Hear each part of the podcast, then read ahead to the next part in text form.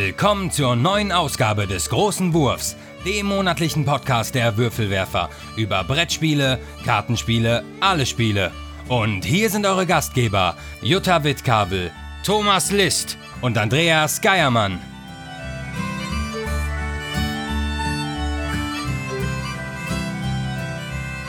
Herzlich willkommen bei den Würfelwerfern. Hallo, liebe HörerInnen. Ja, wir sind wieder da. Ähm, heute in einer besonderen Ausgabe, weil wir haben mal wieder einen Gast, äh, lange keinen mehr gehabt. Und es ist ein virtueller Gast. Nein, es ist ein echter Gast, der aber hier äh, mit in diesem, mit in diesem Zoom-Call ist. Herzlich willkommen, Christian. Hey. Herzlich hey, willkommen. Ja, herzlichen Dank für die, für die Einladung. Ich freue mich sehr dabei zu sein. Ja, wir freuen äh, uns auch. Wir freuen uns auf jeden Fall. Christian ist ein lang, längstjähriger Freund von mir, würde ich fast sagen. Ja, der längstjährige ähm, hört hier schon eine ganze Weile rein in den Podcast und ich habe auch immer wieder einen rumgebaggert, weil ich ihn äh, unter anderem auch sehr für seine Ahnung, was Brettspiele angeht, schätze. Und ich finde, das hat hier wie die Faust aufs Auge gepasst, dass du hier mal mitmachst. Ja. Und deswegen umso besser. Du hast erfolgreich gebaggert und jetzt bin ich dabei, hm. genau. Sehr gut, sehr gut. Ja, äh, ich hatte es ja gerade schon angedeutet, wir sind hier wieder in unserer Zoom-Konferenz. Corona-Monat der X-te, ja. Äh, wir können wieder mal nicht beisammen hocken und spielen, deswegen machen wir wieder eine, eine äh, etwas längere gespielt-Episode. Äh, ja, an der Stelle danke, dass ihr uns auch noch da zuhört weiterhin. Es ist natürlich äh, was anderes, jetzt schon eine ganze Weile, als wie ihr es gewohnt seid von uns. Aber wir versuchen euch trotzdem irgendwie guten Content zu bringen. Ja, äh, genau, dann würde ich erstmal sagen, hm, gab es Kommentare? Was haben wir? ja, es gibt Kommentare irgendwas? auf jeden Fall. Es gibt Kommentare. Ich fange mal an. Ich habe hier einen Kommentar von unserem langjährigen Hörer und auch schon hier mit Podcaster ab und zu Dominik. Und Dominik, Dominik Grüße. hat geschrieben, Gerade habe ich eure neueste Folge angehört. Wieder sehr schöne Spiele.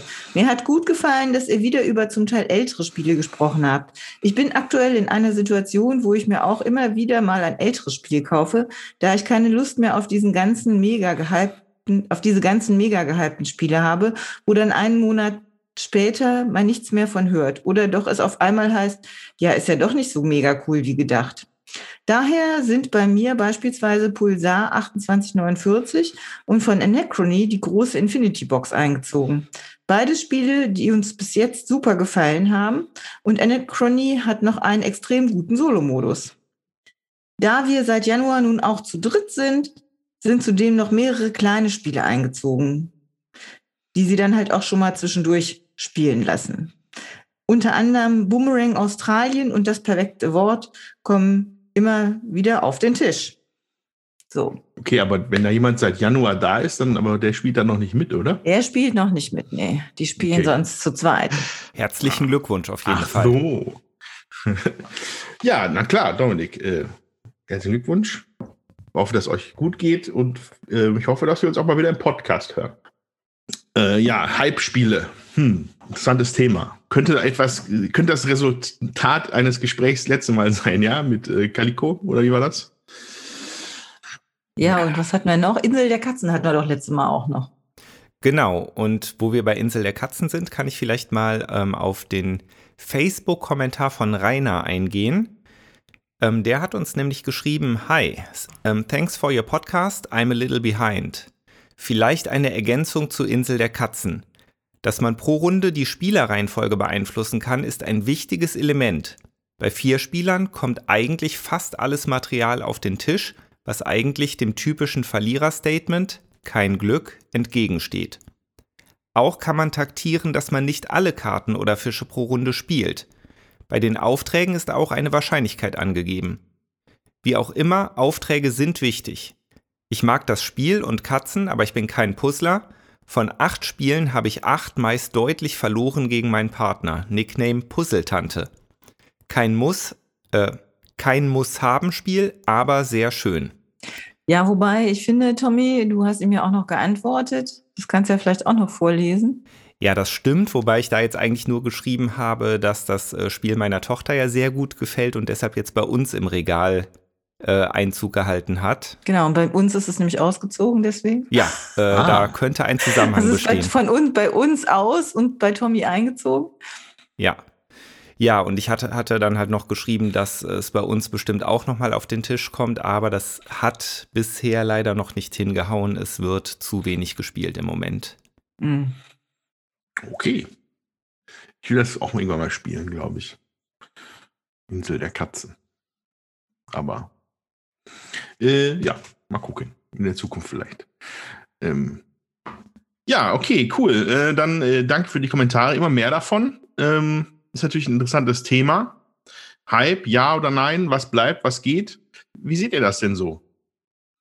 Ja, also ich merke für mich, dass ich ähm, immer mehr dazu tendiere, Sachen mit für die ich hier im Hause keinen Mitspieler habe, auszusortieren. Oder wo ich das Gefühl habe, da gibt es ein Spiel, das haben wir schon und das gefällt mir besser, auch das auszusortieren. Bei Insel der Katzen war es ja so, äh, dass ich da zwar gerne puzzle, aber dass äh, mir hier im Haus die Mitspieler dafür fehlen und dann dieses Spiel den Platz im Regal sozusagen verstopft. Das heißt nicht, dass ich das nicht auch nochmal mitspielen würde, so, aber das wäre nichts, wo ich äh, Freunde für finden würde und äh, dann Zeit investieren könnte.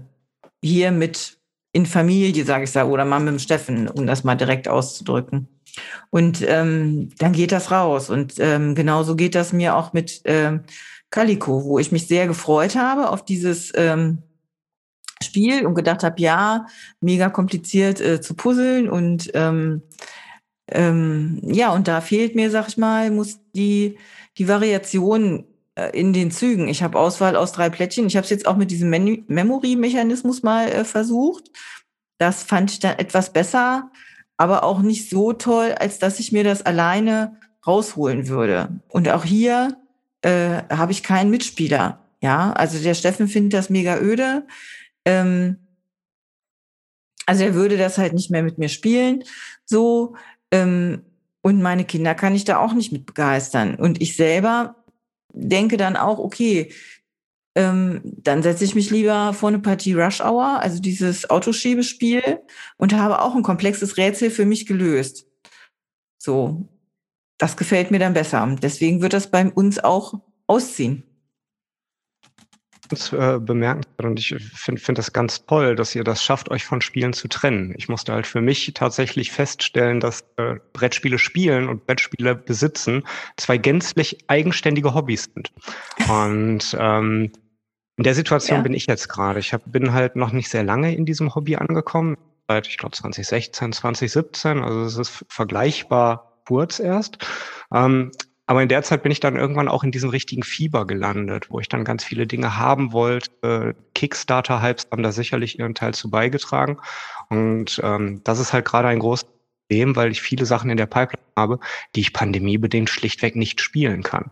Und die ersten großen Sachen, die kamen halt schon übliche Spielerunde mit Andreas, mit noch drei anderen Freunden, ähm, wo halt auch teilweise sehr komplexe Spiele auf den Tisch können.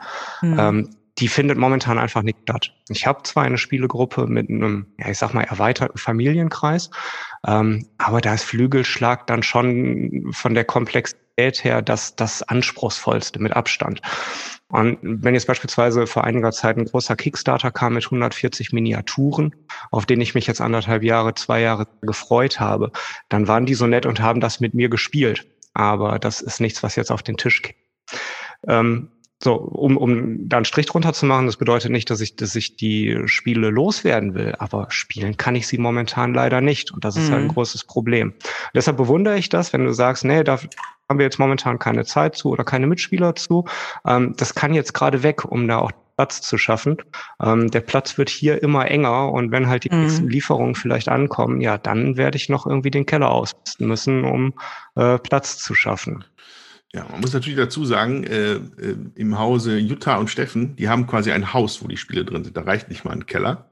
Das stimmt. Ähm, insofern kann ich das äh, ihn darf insofern auch nachvollziehen.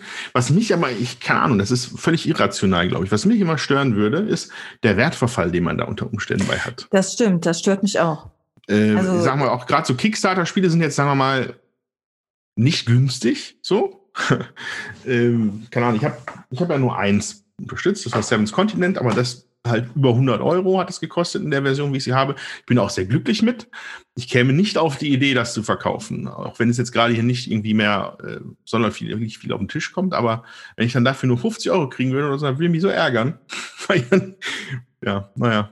Das, das verstehe ich. Das ist aber teilweise geht es ja auch in eine andere Richtung. Also wenn wir jetzt beispielsweise Calico, von dem wir gerade gesprochen hatten, äh, nehmen, da hat man kurz nach Kickstarter Release, weil das halt überwiegend positive Kritiken ja auch bekommen hat und eben halt so, so ein äh, Must-Have ist für viele Leute. Ähm, aber nicht alle an der Kickstarter teilgenommen haben. Also da hättest du deut deutlich mehr Geld für bekommen für dieses Spiel, als mhm. es denn jetzt tatsächlich halt im Retail wert war. Also es kann halt mhm. durchaus beide Richtungen gehen. Natürlich bei einem Spiel, wo du viele Komponenten hast, die du, äh, ähm, die sich auch abnutzen. Und wenn ich jetzt an Seven denke, beispielsweise Karten, die, da siehst du halt schon, wenn sie gespielt sind, wenn das halt nicht alles eingetütet ist. Ähm, und das geht natürlich in relativ ja, in, in, in eine eindeutige Richtung. Also das ist jetzt kein Familienspiel. Das heißt, die Zielgruppe ist halt, glaube ich, auch deutlich kleiner als bei irgendwelchen Puzzlesachen. Mhm. Ja, wobei jetzt auch bei Calico, wir haben es für 40 Euro gekauft und jetzt habe ich es letzte Woche schon gesehen, man kann es für 25, 26 Euro schon haben. Und das finde ich dann schon doof. Also merke ich selber auch, ja. Äh, andererseits äh, warte mal noch zwei Jahre, dann kriegst du nur noch 10 Euro für, wenn überhaupt. Deswegen muss man das dann jetzt auch schnell wieder loswerden. Mhm. Der Thomas will was sagen. Ich wollte nur sagen, oder wenn es halt dann vergriffen ist, dann kann der Preis auch wieder steigen. Ja, genau, das, das kann dann auch wieder, ja, ja. Aber dann wird es ja meistens ja. nochmal nachgedruckt. Aber so lange möchte ich einfach nicht warten, weil ich finde, der Platz ist, ähm, der Platz ist auch irgendwie kostbar. Es kommen ja trotzdem neue Spiele rein. Und äh, oder man möchte was ausprobieren oder so. Und wir sind ja nun zu zweit. Also ich bin ja hier nicht allein zuständig für die Einkäufe, sondern der Steffen kauft ja auch ein und äh, will Sachen mit mir spielen und ausprobieren. Und ähm, ja, dann, dann müssen einfach Sachen, die sich äh, für uns, sag ich mal, jetzt nicht bewähren, wo ich auch sage, okay, das, wie häufig wird es in den nächsten ein, zwei Jahren auf den Tisch kommen? Will ich das überhaupt nochmal spielen? Die müssen dann einfach weichen. Mhm. So. Ja. Ich meine, habe ich ja auch schon von Nutzen gehabt, ja? Sonst hätte ich keinen ja. Odin. Haha, uhu, feste Odin. Äh, naja. Ja, ist auf jeden Fall, äh, äh, ist auf jeden Fall interessant. Ähm, ist ja auch, ne, was jetzt so Kickstarter-Hype angeht, oft ist ja auch dann zu Beginn des Kickstarters noch gar nicht klar, ob es nochmal nachher in Handel kommt oder nicht. Bei Calico ja. war es ja dann jetzt so, glaube ich, ne? Da gab es ja dann diese Auflage, wo du dann gekauft hast, ne? Glaube ich. Ja, ja, ja. Also ich habe es von Ravensburger, ne? Das kam wohl dann erst äh, nach dem Kickstarter bei AEG äh, in den USA. Und äh, dann hat's Ravensburger hier auf Deutsch gemacht. Ist ja auch, es sieht, es ist, sieht super aus.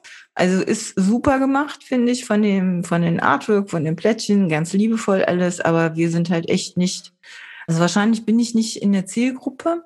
Wenn ich ein Familienspiel spielen möchte, dann möchte ich, dass das ähm, elegant ist, ohne so viel Schnickschnack noch drumherum und trotzdem so viel an Spielreiz für mich bringt, dass ich äh, das Gefühl habe, ich kann das gleiche Spiel auch 20, 30 Mal irgendwie spielen, ohne dass ich äh, müde werde oder dass, äh, dass der Mechanismus mich stört. Ja, also da fällt mir Quirkel ein, da ziehst du halt immer wieder unterschiedliche Steine aus dem Sack, die du irgendwie anlegst oder ähm, einfach genial wäre eben auch so ein Spiel.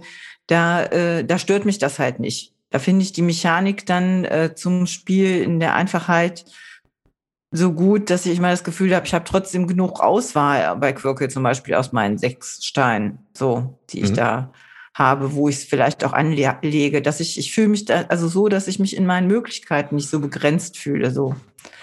Und ähm, das ist mir dann halt dabei wichtig. Und äh, da wir ja auch schon einige Spiele haben, oder dass, da ich andere kenne, die mir dann besser gefallen, die dann hier bleiben, dann bleibt halt das da. So. Ja, ähm, okay. Also ich glaube, das war jetzt auch weiterhin auf Calico bezogen, ja? Oder Ja. was jetzt? Äh, ich glaube, Calico taucht dann wahrscheinlich gleich in der Spielsektion auch nochmal auf. Äh, da freue ich mich schon drauf. Ich bin sehr gespannt. Äh, genau. Mm, okay. Sollen wir dann in diese Gespielsektion wechseln? Ja, sehr Gerne. gerne. Okay, dann hören wir uns auf der anderen Seite von diesem hier. Okay, also, äh, unsere Gespielsektion. Wer möchte denn loslegen? Also ich habe jetzt natürlich ein Spiel, über das ich etwas mehr erzählen kann, aber nicht so ein großes Potpourri. Deswegen würde ich es mir vielleicht ein bisschen aufheben. Äh, vielleicht fängt doch einfach der Gast an. Wie wäre das denn? Ja, das kann das ich gerne machen. ich gut. Okay, super. Ähm, was ich gespielt habe, ist ein Spiel, was ich schon sehr lange haben wollte und mir dann jetzt letztlich endlich kaufen. Ähm, es war sehr lange vergriffen. Jetzt gab es eine Nachlieferung und bei einem lokalen Spieleladen konnte ich dann in der äh, Zwischenzeit, wo diese Click-and-Collect-Möglichkeit da war, endlich das wunderschöne Spiel Parks besorgen. Mhm. Parks ist ein äh, Set-Collecting-Game, für ein bis fünf Spieler ab zehn Jahren. Der Autor ist Henry Audubon oder Audubon, ich weiß nicht, ob es vielleicht französisch ausgesprochen wird, es ist jedenfalls ein Amerikaner. Erschienen ist das bei Keymaster Games und im deutschen, im deutschen vertrieben von Feuerland. Ähm, Parks ist ein Spiel, das über vier Runden geht, die die vier Jahreszeiten darstellen, also Frühling, Sommer, Herbst und Winter. Und ähm, man steuert bei diesem Spiel zwei Wanderer, die einen Wanderweg modularen Wanderweg abwandern. Also das Start- und das Zielplättchen sind jeweils identisch äh, in allen vier Jahreszeiten. Die Stationen dazwischen sind aber eben austauschbar, werden von Runde zu Runde gemischt und um ein Plättchen jeweils erweitert. Das heißt, die äh, Runden werden jeweils um ja quasi ein, ein Plättchen länger ähm, und bringen dann noch taktisch ein paar weitere Möglichkeiten. Auf diesem Plättchen zu finden sind Ressourcen, die man einsammeln kann, wenn man dieses Plättchen betritt. Als Ressourcen gibt es äh, Sonnen, es gibt Wälder, es gibt Gebirge und Wassertropfen. Und mit diesen Ressourcen kann man unterschiedliche Dinge machen. Und, und daher kommt der Name, letztlich am letzten Plättchen, also am Zielplättchen, kann man Parks besuchen. Die Parks sind die Nationalparks der USA. Und ähm, um die zu besuchen, musst du halt die entsprechenden Ressourcen ausgeben. Das heißt, die sind thematisch, sind die, ähm, oder, oder vielmehr halt dem, dem Nationalpark angeglichen, musst du halt die Ressourcen ausgeben. Wenn du beispielsweise, also, beispielsweise also die Everglades in den USA besuchen möchtest, dann brauchst du ganz viel Wasser und auch ein bisschen Baum, aber du brauchst keine Sonne, weil es da halt meistens doch ein bisschen schlammig ist. Ganz anders ist es im Grand Canyon, da brauchst du halt Gebirge und Sonne äh, und nur ein bisschen Wasser. Also so sind diese Parks halt äh, aufgeteilt. Mit diesen Ressourcen kannst du äh, alternativ auch noch Ausrüstungsgegenstände beispielsweise kaufen, die dich dem Moment vielleicht nicht weiterbringen, aber perspektivisch andere Kosten dann reduzieren, sodass dann Parkbesuch beispielsweise günstiger ist ähm, oder dass du vielleicht die eine Ressource einsetzen kannst, all- um äh, sie als was anderes zu verwenden oder oder oder. Ähm, der Kniff bei diesem Wanderweg ist ein, eigentlich ein ganz einfacher. Jeder Spieler steuert zwei Wanderer, von denen er, wenn er dran ist, einen bewegen muss. Du kannst beliebig viele Felder laufen. Ähm, das, ist, das ist durchaus möglich. Also du kannst nicht nur ein Feld nach vorne gehen, du kannst auch, wenn du sagst, da hinten die Ressource ist eine ganz tolle, die möchte ich jetzt haben, dann kannst du auch die fünf Felder gehen. Was du allerdings nicht machen darfst, ist zurücklaufen. Das heißt, du hast immer nur quasi, Hm. das ist eine Einbahnstraße und daher musst du an der Stelle schon taktisch schauen, wo platziere ich meinen Wanderer. Und die andere Einschränkung ist die, du darfst nicht auf einem Feld landen, wo bereits irgendein anderer Wanderer ist, es sei denn, du verwendest dein sogenanntes Lagerfeuer, was du hast. Also du musst dann rasten. Jeder Spieler hat in seiner hat pro Jahreszeit ein Lagerfeuer, was er nutzen kann, um eben halt ein belegtes Feld treten.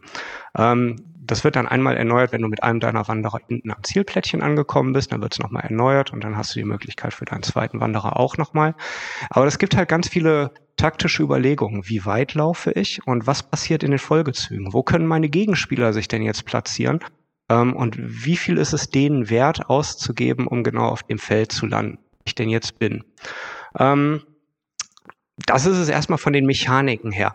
Was das Spiel aber halt auch so schön macht, sind die Illustrationen. Es gibt halt eine ähm, Illustrationenreihe, die nennt sich 59 Parks. Das ist von einem Künstlerkollektiv oder von vielen unterschiedlichen Künstlern gemacht.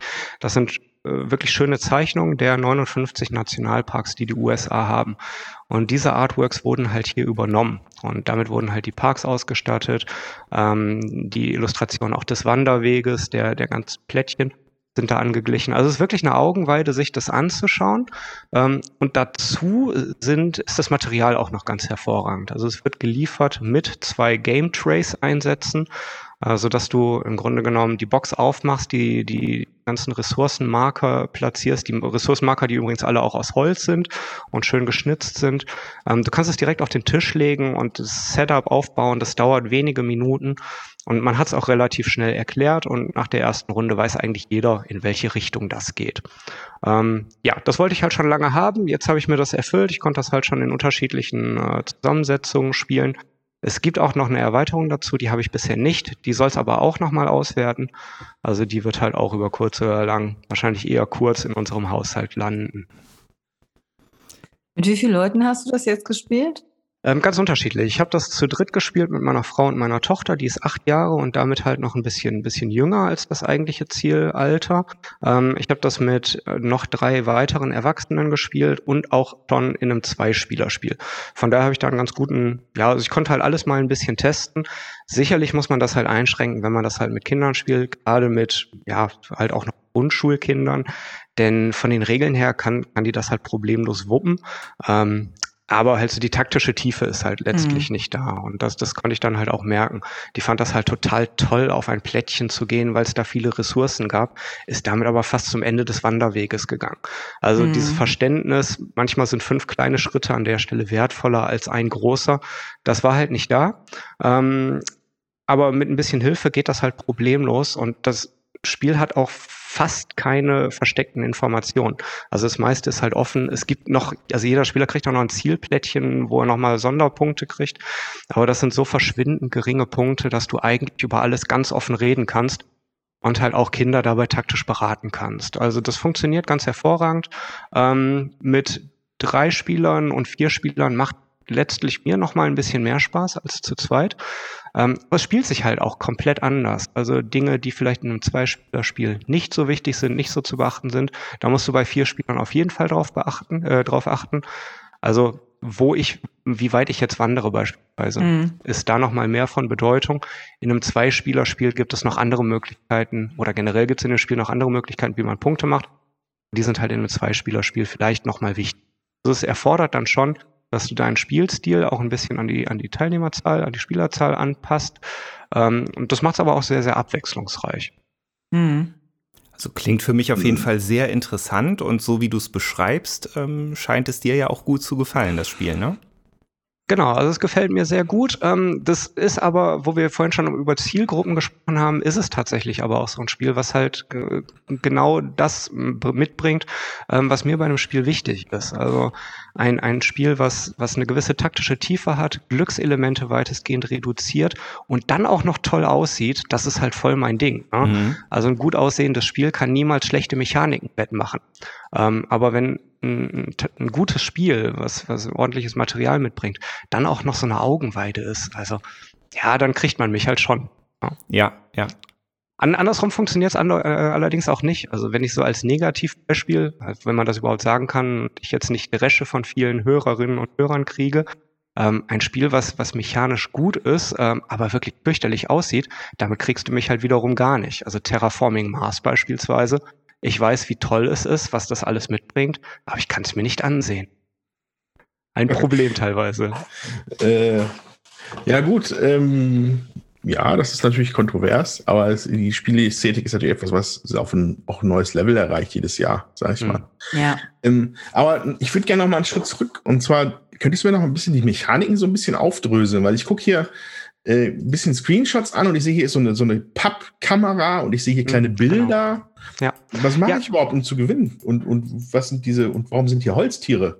Ja, also diese äh, Wildtiere, die zwar alle unterschiedliche Formen haben, allerdings mechanisch dann doch alle das gleiche machen, sind im Grunde genommen Joker-Ressource. Die kannst du halt einsetzen als irgendeine äh, beliebige der anderen Ressourcen. Punkte machst du in erster Linie dadurch, dass du eben diese Parks besuchst. Die haben je nachdem, äh, wie schwierig es ist, sie zu besuchen, Ressourcen du aufbringen musst, bringen die auch unterschiedliche Siegpunkte mit sich. Mhm. Ähm, darüber hinaus macht man, äh, also erhält man Siegpunkte, indem man Fotos macht. Das sind diese kleinen Pappkärtchen, von denen du sicherlich gesprochen hast. Ja. Ähm, die kannst du dir auf gewissen Feldern kannst du Fotos machen, indem du Ressourcen ausgibst. Dann kriegst du halt einen so einen Fotomarker. Jedes Foto ist ein Siegpunkt wert.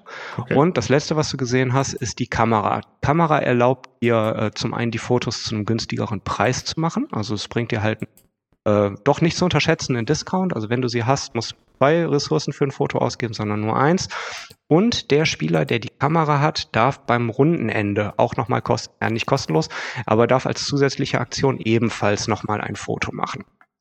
Das ist insofern halt mechanisch ganz gut gelöst, weil der Startspieler ähm, ja den Bonus hat, er kann halt die freie Wahl, wo er denn halt als erstes hingeht die ganzen Ressourcen abgrast.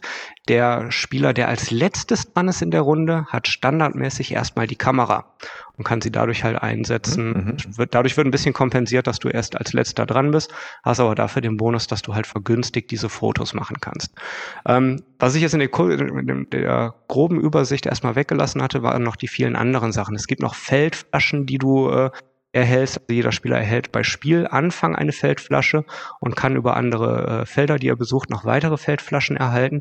Die Feldflaschen wandeln meist Ressourcen um. Wenn du sie auffüllst mit der Wasserressource, erhältst du meist irgendetwas anderes dafür. Das kann zwei mhm. Sonnen sein, das kann ein äh, kann ein Wald sein. Also das sind meistens sind das irgendwelche Filter. Und umso mehr Feldflaschen du hast, umso mehr Möglichkeiten hast du, Ressourcen umzuwandeln. Der Trick dabei ist halt, eine Feldflasche füllst du ja nur mit frischem Wasser auf. Das heißt, du kannst sie halt nur dann auffüllen, wenn du das Wasser in dieser Runde erhalten hast und darfst beispielsweise nicht das nutzen, was schon längere Zeit da liegt. Mhm. Ähm, das kannst du machen. Ähm, und ja, wie gesagt, zu den Ausrüstungsgegenständen hatte ich ja schon was gesagt. Und eine tolle Mechanik ist auch noch, dass, jede, dass es in jeder Runde, also in jeder Jahreszeit, noch Spezialregeln gibt, wie was in dieser Jahreszeit jetzt ganz besonders ist.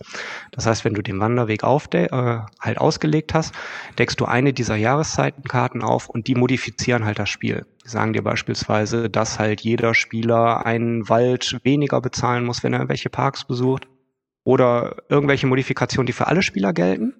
Die bringen aber noch was anderes mit, nämlich eine sogenannte Wettervorhersage. Das heißt, ein Plättchen ist rechts unten äh, aufgeführt, wie sich denn voraussichtlich das Wetter ver verändern wird. Und dann ist da beispielsweise so, so eine Abfolge von Ressourcen, Sonne, Sonne, Regen beispielsweise drauf.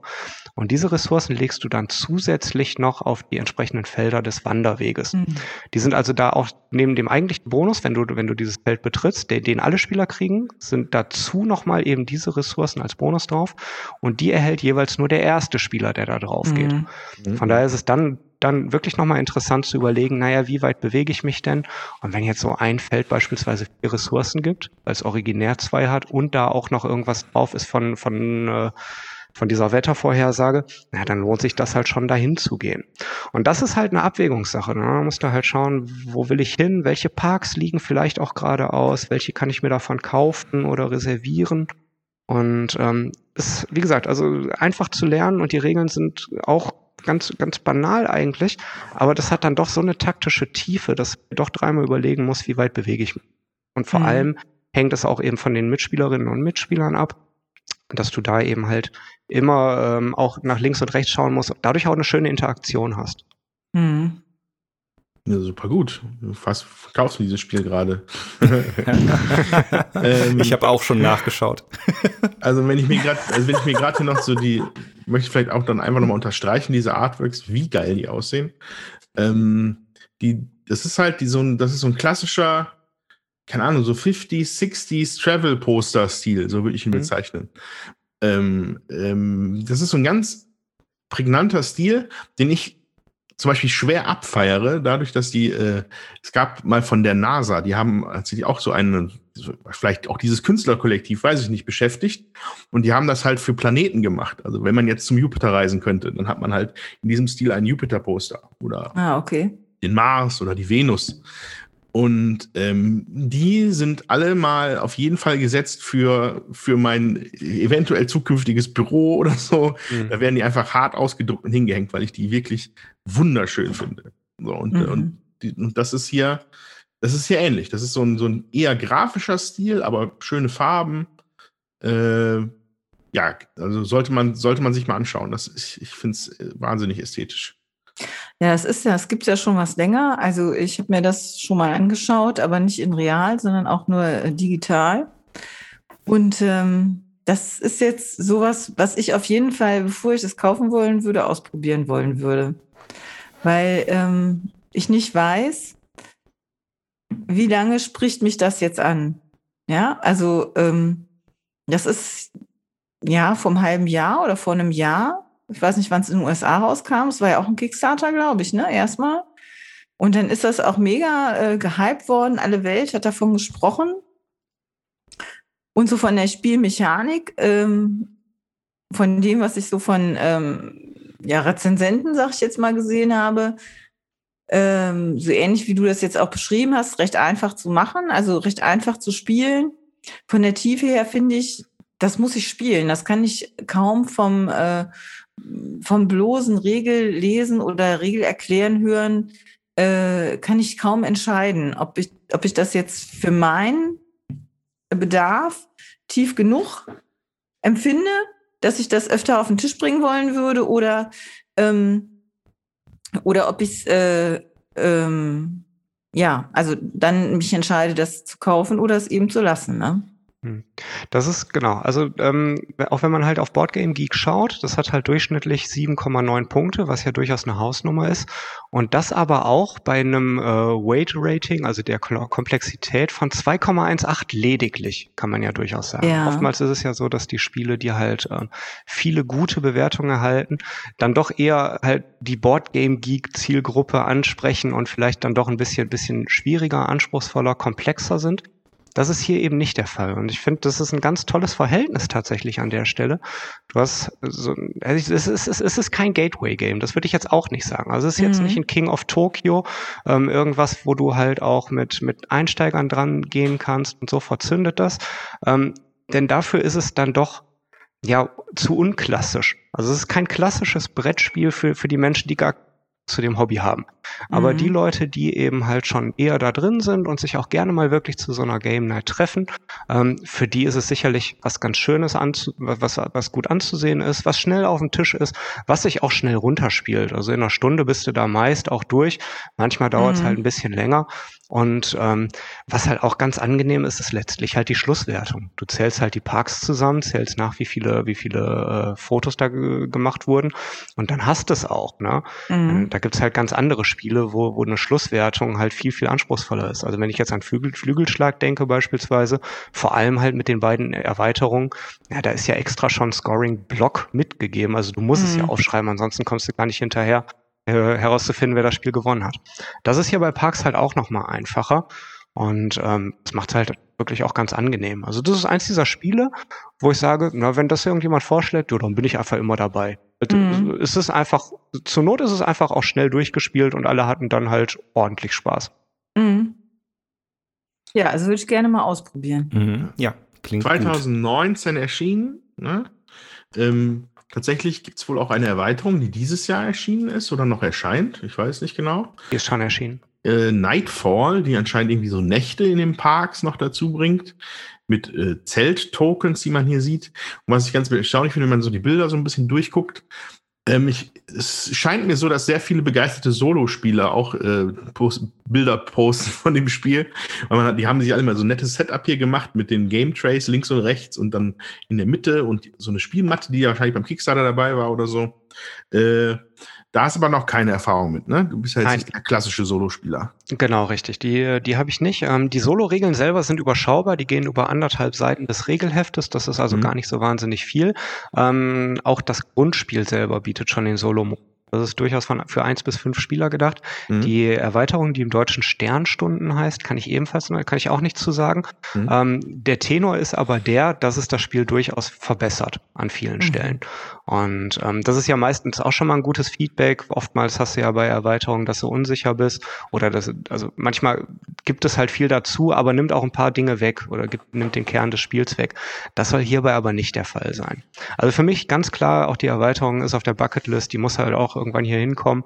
Ähm, liegt aber auch ein Stück weit vielleicht daran, dass ich halt so Spiele gerne vollständig habe. Mhm. Ähm, das, ja, das macht es für mich nochmal angenehmer. Ich weiß allerdings nicht, das noch als Einschränkung, ob die Erweiterung so problemlos in eine schöne Box mit reinpasst ähm, oder ob man es dann auch über zwei Boxen verteilen muss, dieses Spiel. Mhm. Ich weiß halt, dass die Erweiterung einige Parks mit dazu bringt. Und denn, also sind, anscheinend. Ah ja, okay. Also in dem Grundspiel sind nicht alle 59 Parks, wie es halt heißt, die sind halt nicht alle mit dabei. Und ich glaube, durch die Erweiterung kommen die restlichen dazu. Und was da an Mechaniken noch dazu kommt, ja, kann ich beim besten Willen gerade nicht sagen. Ach, was wird das schön, wenn wir uns mal wieder treffen können. Ja, ne? dann spielen wir Viticulture, dann spielen wir Parks, wir spielen ganz viele tolle Dinge. Kuyomi, Wasserkraft. Wir haben da noch ein paar Sachen zu tun. Ja, ah, wunderbar. Äh, ja, äh, genau. Hm, Wenn es das ist zum Thema Parks, äh, ich hätte jetzt Bock, aber. Ja, mach. Achso, äh, zu spielen. Ich zu spielen, ja. erzählen. äh, ja, erzählen kann ich auch, aber das ist natürlich jetzt äh, keine Neuheit, aber ich mache jetzt mal. Gut, also, ähm, ich habe das über die letzten Episoden immer mal wieder ein bisschen erwähnt, dass, äh, dass ich das vorhätte, bin auch nicht dazu gekommen bis jetzt. Und zwar habe ich äh, Seven Wonders Duel mal wieder auf den Tisch gebracht. Äh, großes Gähnen im Podcast, weil ich das schon tausendmal erzählt habe. Ja, aber es geht ja diesmal nicht um die Basisversion, sondern es geht um die brandneue Erweiterung Agora, die mhm. Ende letzten Jahres erschienen ist. Ähm, und davon möchte ich ein bisschen berichten. Und ich möchte auch noch vom Solo-Modus berichten, den ich überraschenderweise gefunden habe, den äh, Asmodee dann irgendwann mal nachgereicht hat. So, aber wir fangen erstmal mit Agora an. Also, ähm, Seven Wonders Duel, altbekannt, zwei Spieler, Version von Seven Wonders. Ähm, es, es, gibt ähnlich wie bei Seven Wonders so Gebäudekarten, die man sich halt nimmt, aber nicht irgendwie aus so einer, aus so einer Auslage, beziehungsweise doch schon aus einer Auslage, aber aus einer etwas anderen Auslage hier. Und zwar ist das so pyramidenartig, werden die Karten aufge, aufgedeckt. Und man nimmt immer die Karten, die halt schon frei liegen, kann man halt nehmen und erwerben und dann werden darunter wieder welche aufgedeckt und das geht immer abwechselnd. Und äh, das ist so die Kernmechanik. Ansonsten bildet es dann halt noch die ganzen anderen Sachen ab. Dann äh, man kann einen wissenschaftlichen Sieg erringen, wenn man vier, sechs, äh, ich glaube, sechs verschiedene Wissenschaftssymbole irgendwie auf irgendwelchen Gebäuden oder sonstigen Dingen hat. Man kann einen militärischen Sieg erreichen, indem man ganz viele äh, militärische Gebäude baut und von einer Leiste quasi so einen Token verschiebt bis ins Territorium des Gegners, bis dann irgendwann äh, der Exitus eintritt. Ähm, und das waren so die beiden Hauptbedingungen immer von dem Spiel tatsächlich, wie man gewinnen kann. Wissenschaftssieg oder militärischer Sieg. Und dann war immer, wenn man es dann, wenn keins davon eintritt, dann wird am Ende nach Siegpunkten geschaut. So. Insofern, äh, das, also das ist, ist halt interessant, wie rum es eigentlich so gedacht ist, glaube ich, bei Seven Wonders. Ähm, da läuft es halt auch oft drauf hinaus, weil es ist halt äh, total sichtbar, wenn jemand halt langsam auf den Wissenschaftssieg zugeht oder wenn jemand auf den militärischen Sieg zugeht, dann kann man da sich gegen wehren. Und dann zählen am Ende die Siegpunkte. So. Ähm, Genau, und Agora, beziehungsweise ne, Seven Wonders Duel 2015 erschienen. Dann gab es im Jahr darauf schon Seven Wonders Duel Pantheon, die erste Erweiterung. Die hat damals so, eine, so einen Götterreigen quasi da implementiert. Da konnten man im ersten Zeitalter, das Spiel läuft über drei Zeitalter, wurde so ein Götter-Pantheon, wurde dann durch die Spieler definiert, verdeckt. Und ab dem zweiten Zeitalter waren diese Götter dann am Start. Und dann konnte man die halt für mega starke Effekte quasi erwerben und äh, äh, die dann nutzen. Und dann wurde es etwas stiller um Seven Wonders Duel, bis 2020 Agora rausgekommen ist. Und in diesem Fall wird jetzt äh, das Spiel um den, einen Senat erweitert. Das heißt, äh, an den Spielplan, der da liegt, das ist ja normalerweise diese Leiste, wo die, diese Kriegs, dieser Kriegstoken hin und her wandert, wird jetzt unten drunter eine Senatskammer angelegt. Äh, ein Schelm, der Böses denkt, das passt wunderbar vom Material her. Ja, also man slottet richtig da rein, diese Senatskammer, genau wie dieser Götterpantheon auf die andere Seite von diesem Spielbrett wunderbar gepasst hat. Man könnte meinen, das hatten die sich so vorher ausgedacht, äh, was ja natürlich aber vollkommen legitim ist, weil, äh, hat er schon mal vorne wegschieben, auch Agora ist ziemlich geil. Ähm, äh, genau, also wird dieses Pappteil angelegt und ähm, da sind sechs Kammern des Senats abgebildet. Ähm, und dann äh, wird das Spiel um, eine, um ein Mehrheitenspiel erweitert, sozusagen. Äh, man kriegt dazu noch zwölf kleine Würfel dazu, zu seinem, zu seinem normalen Spielmaterial und immer äh, werden jetzt dann zu Beginn des Spiels Senatoren mit in die, in, die, in die Decks gemischt. Das sind eine spezielle Art von Karten. Und die beziehen sich dann auf diese Senatskammer und regeln da die Mehrheiten. Die unterscheiden sich allerdings in zwei Kategorien. Es gibt, äh, es gibt Politiker, also es sind Senatorenkarten. Eine von den Senatorenkarten ist ein Politiker. Der ist tatsächlich ausschließlich damit beschäftigt, halt in diesen Senatskammern die Mehrheiten zu verschieben. Ähm, der richtet sich dann aus nach der Menge an blauen Gebäuden, die man bereits hat. Äh, je mehr blau man Gebäude man hat, also blauen Gebäude sind ja immer so die kulturellen Errungenschaften deines Volks. Ne? Also je Erfolg, wie je kulturell besser du aufgestellt bist, desto einflussreicher sind auch deine Politiker im Senat und die können halt mehr, mehr Klötzchen da verschieben und äh, oder neu platzieren. Und die andere Sorte sind Verschwörer. Das sind quasi schwarze Karten. Die können auch einen Würfel platzieren, aber die haben noch einen wahrscheinlich interessanteren Effekt und zwar können sie Verschwörungen anzetteln. Ne? Sonst sind sie ja schließlich Verschwörer. Und diese Verschwörung ist ein Deck von lass uns mal 15, 20 Karten sein, äh, von denen man, wenn man einen Verschwörer nimmt aus der Auslage, zieht man obersten beiden Karten, sucht sich eine davon aus, die andere kommt dann oben drauf oder unten drunter. Äh, und dann hat man diese Verschwörung quasi auf der Hand. Die muss man dann erstmal noch, äh, muss man erst noch was für machen, man muss sie erst noch bezahlen. Äh, bei Seven Wonders Duel ist es ja so, wenn man zum Beispiel die Weltwunder baut, nimmt man auch eine Karte aus der mittleren Auslage, ein Gebäude und dreht die Karte um und legt sie unter das Weltwunder. Dann ist es quasi gebaut. Genau, analog muss es auch mit der Verschwörung machen. Du musst eine Karte, also quasi einen deiner Züge dafür aufgeben, eine Karte zu nehmen und damit deine Verschwörung quasi äh, anzuzetteln. Nee, nicht, nee, nicht anzuzetteln, aber die halt zu scharf zu machen, so habe ich es genannt, also die zu aktivieren. Und dann hast du die immer im Köcher und du könntest sie zu Beginn deines Zuges in einem zukünftigen Zuges einfach benutzen. Es ist auch keine Aktion, die sich dann kostet. Ähm, dann zettelst du die Verschwörung an. Und diese Verschwörungseffekte sind heftig. Also die sind ähm, ähnlich wie, wie es manche Götter da machen, quasi. Also man kann mal ganz lapidar davon sprechen, man nimmt einfach ein umgebautes Weltwunder vom Gegner und baut es dann einfach selber, so, was einfach ein sehr, sehr fetter Effekt ist im, im Kontext von Seven Wonders Duel. Ähm, aber die, es gibt auch, und alle Verschwörungen bringen aber auch Bewegungen in dem Senat mit. Ne? Das heißt, du hast dann theoretisch eine verdeckte Karte liegen, die du zu Beginn deines Zuges benutzen kannst, um dann eine, einen Würfel beim Gegner zu löschen, einen eigenen zu platzieren oder einen zu verschieben. Das heißt, dieses Mehrheitenspiel wird dann, dann nochmal äh, um eine sehr starke und unbekannte Komponente erweitert, ne? weil man, das, die Karte ist verdeckt, bis du sie aufdeckst. Also der Gegner weiß nicht, was du für eine Verschwörung am Start hast. So, ähm, warum möchte ich diese Mehrheiten haben im Senat? Das ist ganz einfach. Ähm, wenn du es schaffst, in allen sechs Kammern die eindeutige Mehrheit zu haben, gewinnst du das Spiel sofort. Also das, das mhm. Spiel ist quasi um eine dritte Siegmöglichkeit erweitert worden. Neben Wissenschaft und Krieg kannst du jetzt auch im Senat politisch gewinnen. Aber das muss man zugegebenermaßen sagen, ist relativ schwer, äh, weil die Politiker nachher sehr, sehr teuer werden. Ähm, aber auch jede einzelne Kammer bringt am Ende des Spiels Siegpunkte.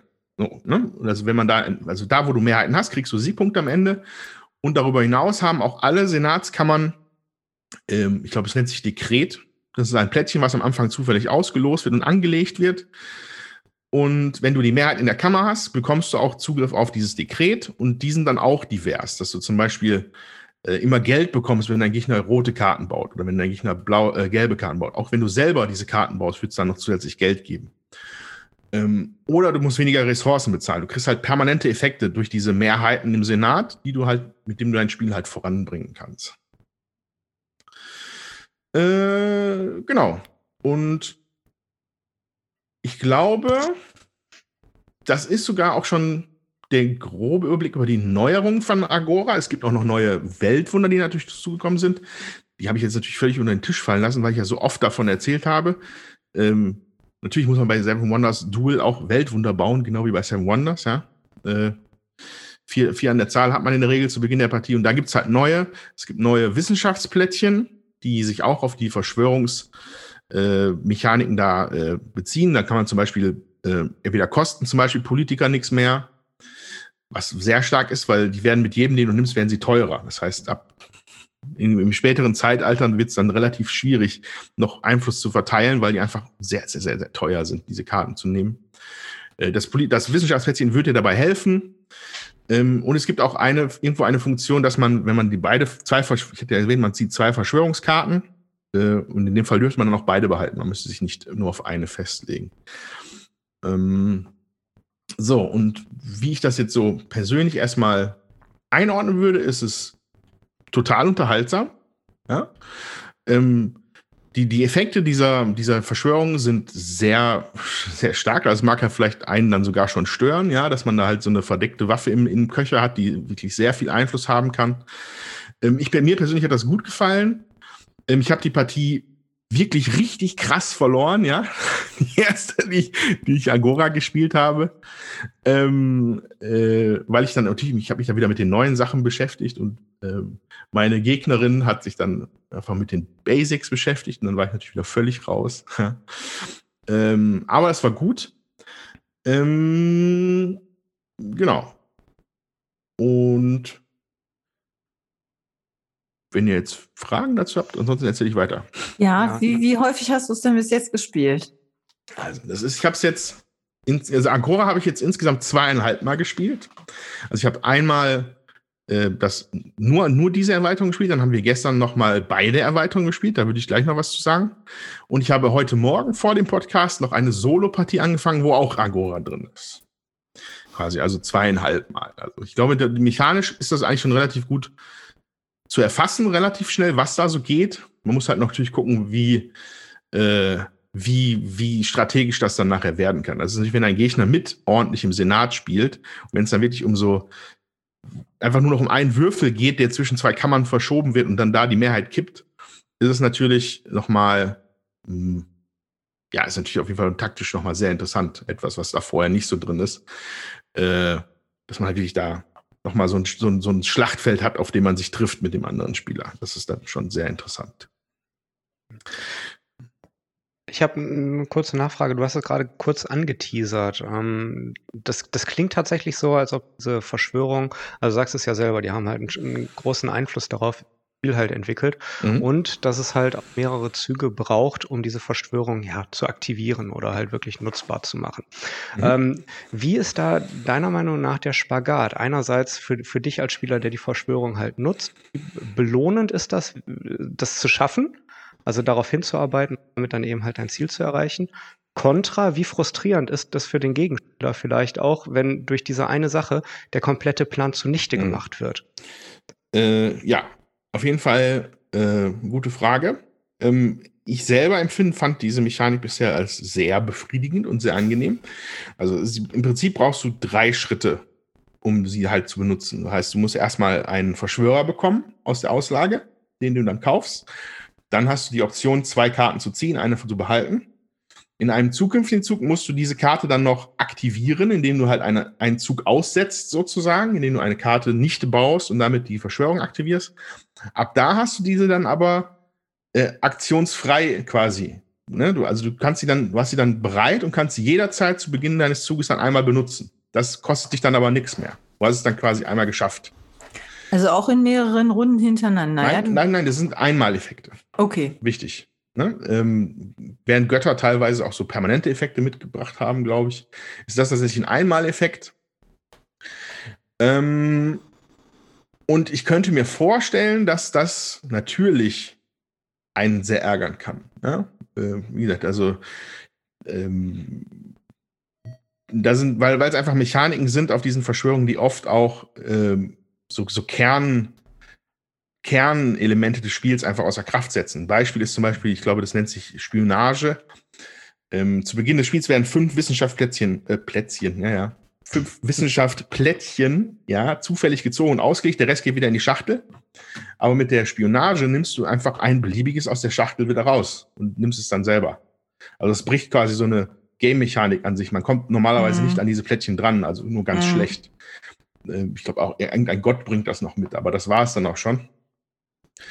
Und genauso wie halt, dass, dass ich halt mit, mit einer starken Karte halt das komplette Mehrheitsverhältnis da, wenn es geschickt machst, halt komplett auf den Kopf gestellt werden kann in dem Senat.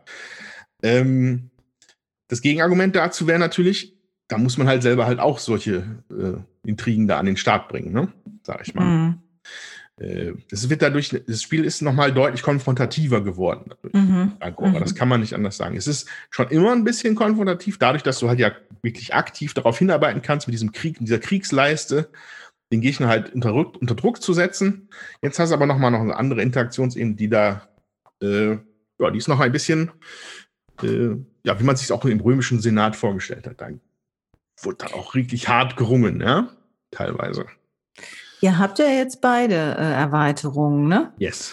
So, und ähm, hast du denn das ähm, Gefühl gehabt, da musste jetzt noch eine Erweiterung her, damit es auch noch mal interessanter wird? Sehr gute Frage. Äh, erstmal sei noch dazu gesagt, wir haben, wie gesagt, eine Partie auch gemacht mit beiden Erweiterungen. Ähm, die ergänzen sich meiner Meinung nach oder auch unserer Meinung nach nicht sonderlich gut tatsächlich. Also die funktionieren, mhm. also regeltechnisch gibt es da keine Probleme. Aber sogar ich hatte auch das Gefühl, dass ich das dann, dass es ein bisschen too much ist, ja. Also es gibt, das ist einfach dann sehr ausufernd, was, was da teilweise an Optionen da liegt und worauf man zu achten hat. Man, man verwirrt sich teilweise selber mit dem Material, glaube ich, habe ich das Gefühl, weil dann nochmal eine extra Karte und hier nochmal was und da noch was. Ähm, das ist sicherlich nicht der Grund, warum man sich Agora kaufen sollte, dadurch, dass dann Pantheon geiler wird. Das wird es einfach nicht. Aber Agora an sich, wenn du das nur spielst, fühlt sich Seven Wonders komplett anders an. Mhm. Da sagen wir nicht komplett anders, aber schon deutlich anders. Und daher würde ich sagen, also ich, so mein erster Eindruck ist sogar, dass Agora eine best, die bessere Erweiterung ist als Pantheon. Ähm, aber in der Kombination, wie gesagt, ist es ein bisschen, bisschen too much vielleicht sogar. Ähm, Genau, also, also da, ich freue mich, Agora zu haben. Ich würde wahrscheinlich jetzt auch immer mit Agora spielen. Äh, mit, nicht zwingend mit beiden. Da, gibt es dazu einen Hinweis oder einen Vorschlag von Seiten des Entwicklers, ob man die kombinieren sollte?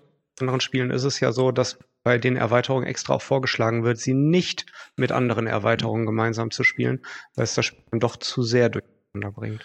Äh, nee, also da gibt es keinen Hinweis drauf. Es gibt, es gibt nur so, so eine Player-Hilfe dabei, wo, wenn man, da steht drauf, wenn man beide Erweiterungen benutzt, nimm dieses Kartensetup. Also, mhm. weil du musst da, wenn du die Pantheon-Erweiterung hast, musst du noch ein paar mehr Tokens verteilen auf den, auf dieser äh, großen Pyramidenauswahl, weil wenn man die dann halt, wenn man diese Token bekommt, dann ist man in der Funktion, einen Gott dann halt sich auszusuchen und ins Pantheon zu schicken. Ähm, da steht einfach, die sind einfach nur an anderen Stellen. Ansonsten ähm, haben die Regeln, beeinflussen die sich von den Regeln her kaum, die beiden Erweiterungen. Ähm, also es ist nicht, es, es spricht nichts dagegen von Seiten des Entwicklers, glaube ich. Ich glaube auch, dass für viele Leute vielleicht beide dann auch einfach das Level dann irgendwann erreichen von Seven Wonders Duels, was sie dann interessant finden. Ne? Also mit beiden Erweiterungen ist Seven Wonders Duel ein echt nicht zu unterschätzendes Zweispielerspiel, wo man, wo es schon ordentlich ans Gehirn geht. Das kann man nicht anders sagen. Jutta. Ja, ich fand halt, ähm, also wir haben ja auch Seven Wonders Duels und äh, Seven, Wonders, Seven Wonders Duell, so egal. Auf jeden Fall, ähm, wir haben das eine Zeit lang relativ häufig gespielt und äh, so fünf, sechs Mal hintereinander und äh, da hatten sich beim Steffen und bei mir schon Ermüdungserscheinungen eingestellt, weil mhm. ganz klar war, die und die Karten kommen jetzt im ersten, zweiten, dritten Zeitalter und du mhm. weißt genau, worauf äh, gehen muss. Das haben wir dann schon als langweilig empfunden. Mhm. Und ähm, dann kam es jetzt auch erstmal lange wieder nicht auf den Tisch. Und was sagst du denn? Also wir haben keine Erweiterung. Und äh, jetzt würde mich interessieren, welche Erweiterung macht deiner Ansicht nach das Spiel interessanter? Mhm. Äh, ja, momentan ist halt eine Momentaufnahme. Ähm, ich würde sagen, dass es auf jeden Fall Agora ist. Für mich persönlich. Ähm, diese Göttermechanik ist, ist schön gewesen bei Pantheon. Die macht Spaß, sie funktioniert. Ähm, sie gibt dem Spiel Flavor, also auf jeden Fall, ne? Dass da jetzt halt einfach, ne? bei Pantheon gibt es eine Auswahl, glaube ich, aus fünf verschiedenen Götterwelten, sag ich mal. Also du kannst aus ägyptischen Göttern, aus römischen Göttern, aus griechischen Göttern, aus phönizischen Göttern und noch aus irgendwelchen Göttern auswählen. Ich glaube, byzantinische oder sowas. Und da hattest du natürlich, das, der Effekt ist schön im, zweiten Zeitalter, äh, im ersten Zeitalter, wo du quasi diese, äh, die Mechanik ist ja, dass du quasi so ein Pantheon-Pappstück hast, das zwischen dir und dem deinem Gegenspieler liegt und wo auch verschiedene Kosten drauf sind. Also es gibt halt diese, ich glaube, fünf, fünf oder sechs Slots, sechs Slots auf diesem, an diesem Papp-Ding. Äh, der Slot, der dann ganz nah bei dir ist, da steht drauf drei Münzen für dich, acht Münzen für den Gegner. Mhm. So, und das ging dann, das ging dann synchron rüber. Das bei, auf, der, auf der anderen Seite ist es halt acht Münzen für dich und drei Münzen für ihn. Und mhm. da hast du die Götter quasi verdeckt mal reingespielt. Die werden erst später dann enthüllt. Das heißt, du hast überlegt, okay, ist dieser Gott jetzt gut oder schlecht für dich? Ist er gut oder schlecht für den Gegner? Ähm, schiebst, belegst du dann seinen günstigen Slot damit? Also, das ist auch auf jeden Fall eine coole Erweiterung. Ähm, aber da, ich finde, da, da, da hört es dann irgendwie nach, nach, dem ersten Zeitalter ist dann irgendwie so, dann ist es nicht mehr so taktisch. Dann hast du einfach nur noch so fünf Effekte, starke Effekte on a stick sozusagen. Also ich bezahle halt Geld und habe damit einen fetten Effekt jetzt. Das war's dann. Ähm, was bei Pantheon großartig jetzt, sagen wir mal, wirklich ganz tiefgreifend was ändert. Bei Agora hast du halt ein komplettes Mehrheitenspiel dabei. Mhm. Wo du, wo du wechseln, du hast halt mehr Dynamik drin. Du hast halt Je nachdem, welche Kammer du hast, hast du am Ende des Spiels halt Siegpunkte dafür. Jede Kammer bringt noch einen Spezialeffekt mit, den aber auch nur der mit der Mehrheit bekommt. Und dann allerdings darfst du auch nicht zulassen, dass der Gegner alle sechs Dinger voll hat, in allen Kammern die mhm. Mehrheit hat, dann ist sie mhm. sofort vorbei.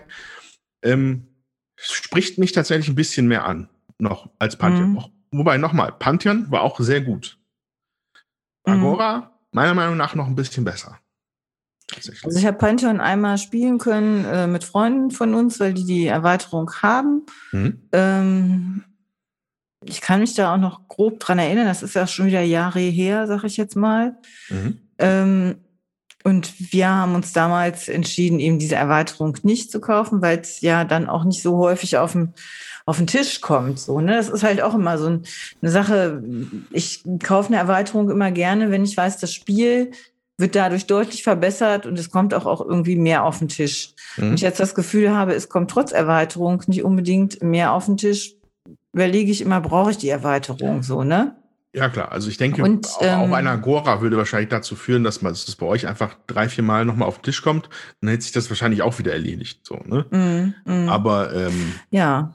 Ja, aber grundsätzlich finde ich so vom allgemeinen Spielgefühl her, wertet es das doch echt nochmal ganz schön auf. Okay. Ja, würde ich gerne mal ausprobieren. Agora, genau. Äh, so. Hm, sei noch mal kurz äh, negativ angemerkt, alle Verschwörerkarten sind alles Frauen. Finde ich irgendwie uncool. Also die Artworks auf den Verschwörer, Verschwörer-Senator-Karten sind immer Frauen. Habe ich nicht verstanden, warum. Die Politiker sind alles Männer. Naja, geschenkt. Ja, hätte man noch anders machen können, aber ich glaube, man, man wollte ein ausgewogenes Verhältnis haben, dann hat man das so gemacht. Ähm, ja, aber Agora, wie gesagt, macht Spaß. Nicht unbedingt in der Kombination mit Pantheon, da wird es ein bisschen, bisschen gronkelig, um, um das Wort mal wieder zu benutzen, ja, gronkelig. Gronkelig. Ähm, aber äh, ja, Agora hat mir gut gefallen. Äh, genau. So, und wenn, dann würde ich jetzt direkt auch nochmal anschließen mit dem Solo-Modus, wenn es recht ist. Ja. Fragen? Okay. Ähm, ja, also, so, Stichwort Solo-Modus. Wie gesagt, zwischen 2016 und 2021 ähm, ist bei Seven Wonders Duel nicht viel passiert für mich. Ähm, weil es einfach hier einfach, es ist halt ein Zweispielerspiel, das heißt, ich kann es halt original mit der Nicole spielen und die mag es nicht. Christian verweigert sich in der Regel, Zweispielerspiele zu spielen. ähm, und deswegen war da nichts. Und aber in, jetzt im Rahmen der ich weiß gar nicht, wie ich darauf gekommen bin, aber ich glaube, ich hatte einfach Bock, mal nach, einer, nach, einer Solo, nach einem Solo-Mode zu gucken. Also es kommt ja durchaus vor, dass halt Fans sehr oft bei Walking Geek einfach einen, einen Einzelspieler-Modus halt irgendwie kreieren. Und das hat mich, hat mich einfach interessiert. Und da war es dann sehr zu meiner Überraschung, dass halt Asmodee selber einen Solo-Modus mittlerweile nachgereicht hat dafür. Und zwar völlig umsonst. Äh, nicht umsonst, aber gratis, ne, sag ich mal. Auch das ist ungewöhnlich. Äh, Gerade mal so für Asmodee wahrscheinlich. Ähm, der kam tatsächlich Mitte 2020 raus. Oh, erste Hälfte vielleicht. Ähm, und funktioniert witzigerweise ziemlich gut. Also, ähm, die Solo-Regeln sind überschaubar, gehen über vier kleine Seiten. Und, das, und dann hast du noch so einen kleinen Druckbogen, wo du fünf Anführer oder Persönlichkeiten ausdrücken kannst, drücken, drucken kannst. Und zwölf ein Entdeck, das aus zwölf Entscheidungskarten besteht, kannst du dann ausdrucken. Das bastelst du dann schön zusammen. So, und dann bist du dann in der Lage, gegen Leute wie Caesar oder Kleopatra oder Aristoteles zu spielen, ja? ähm, die quasi dann über ihr, über ihr Entscheidungsdeck quasi gegen dich spielen. So. Mhm. Ähm, da muss man sagen, es ist leider nicht so, wie es jetzt zum Beispiel bei Wingspan oder so wäre, wo ich ja immer wieder für ins Feld ziehe, wie toll der Automa da ist. Ähm, allgemein ist ja Automa noch mal was anderes als Automa Factory, was die so abliefern, als was jetzt so ein normaler Solo-Modus ist. Ähm, du spielst schon noch mit einer Auslage für den für den für den Computer sozusagen, also für den für den Nichtspieler, für den okay. für Cäsar. Mhm. Heißt, du baust auch seine Stadt auf. Du musst da nur nicht sonderlich drauf achten, weil er ignoriert alle Kosten. So, aber er nimmt halt Karten raus und packt sie dahin, während es bei Wingspan ja relativ abstrakt ist, sozusagen. Da, da wird es ja noch weiter runtergebrochen auf, man rechnet einfach dann die Zahlen zusammen, sozusagen. So, aber wie funktioniert das äh, Deck? Also man, es, die sind, es ist grafisch dargestellt. Ähm, es gibt eine, ne, man muss sich dann nochmal vor Augen führen, wie dieser Wahlmechanismus ist bei Seven Wonders. Man hat diese geometrische Form an, an Kartenauslage, wo immer unten eine Reihe ist, die quasi zugänglich ist. Es kann dann, je nachdem, wie der Spielverlauf ist, kann man natürlich auch mal noch eine Ebene höher schon wieder was zugänglich sein oder so. Aber im Prinzip gibt es halt immer eine Reihe von Karten, die halt in Frage kommen würden. Und diese Karten guckt sich der, der Nichtspieler der, der Automa mit Hilfe von diesem Entscheidungsdeck an und die geben immer eine Richtung an. Also das erste auf der Karte, was du siehst, ist ein Pfeil. Der von links nach rechts oder von, von rechts nach links auf diese, auf die möglichen Karten. Und dann guckt er nach Priori Prioritäten. Also das ist halt in der Regel immer, dass, die dass er entweder nach roten oder nach grünen Karten guckt. Das ist immer mhm. die wichtigste, mhm. die wichtigste äh, aus Augenmerk des, des, des Automa liegt da drauf. Ähm, weil, wie gesagt, rote Karten würden den militärischen Sieg voranbringen, grüne Karten bringen den wissenschaftlichen Sieg voran. Was ja die ursprüngliche Idee ist von Seven Wonders Duels, dass du halt damit gewinnst. Mhm. Wenn, das halt, wenn es halt keiner schafft, wird nach, damit nachher abgerechnet. Ähm, und außerdem, also die letzte Priorität ist dann auf den allermeisten Karten die, die der, äh, die der Charakter selber mitbringt. So. Und die sind, die sind dann wieder unterschiedlich. Also Hammurabi zum Beispiel, der würde dann, wenn es auf seine Präferenz ankommt, immer gelbe Karten nehmen, weil er so ein Handelsimperium bauen möchte. Der möchte halt ganz viele Handelskarten haben. Kleopatra, Kleopatra baut ganz viele blaue, äh, möchte möglichst blaue Karten haben, wenn sie halt nach ihrer Priorität guckt.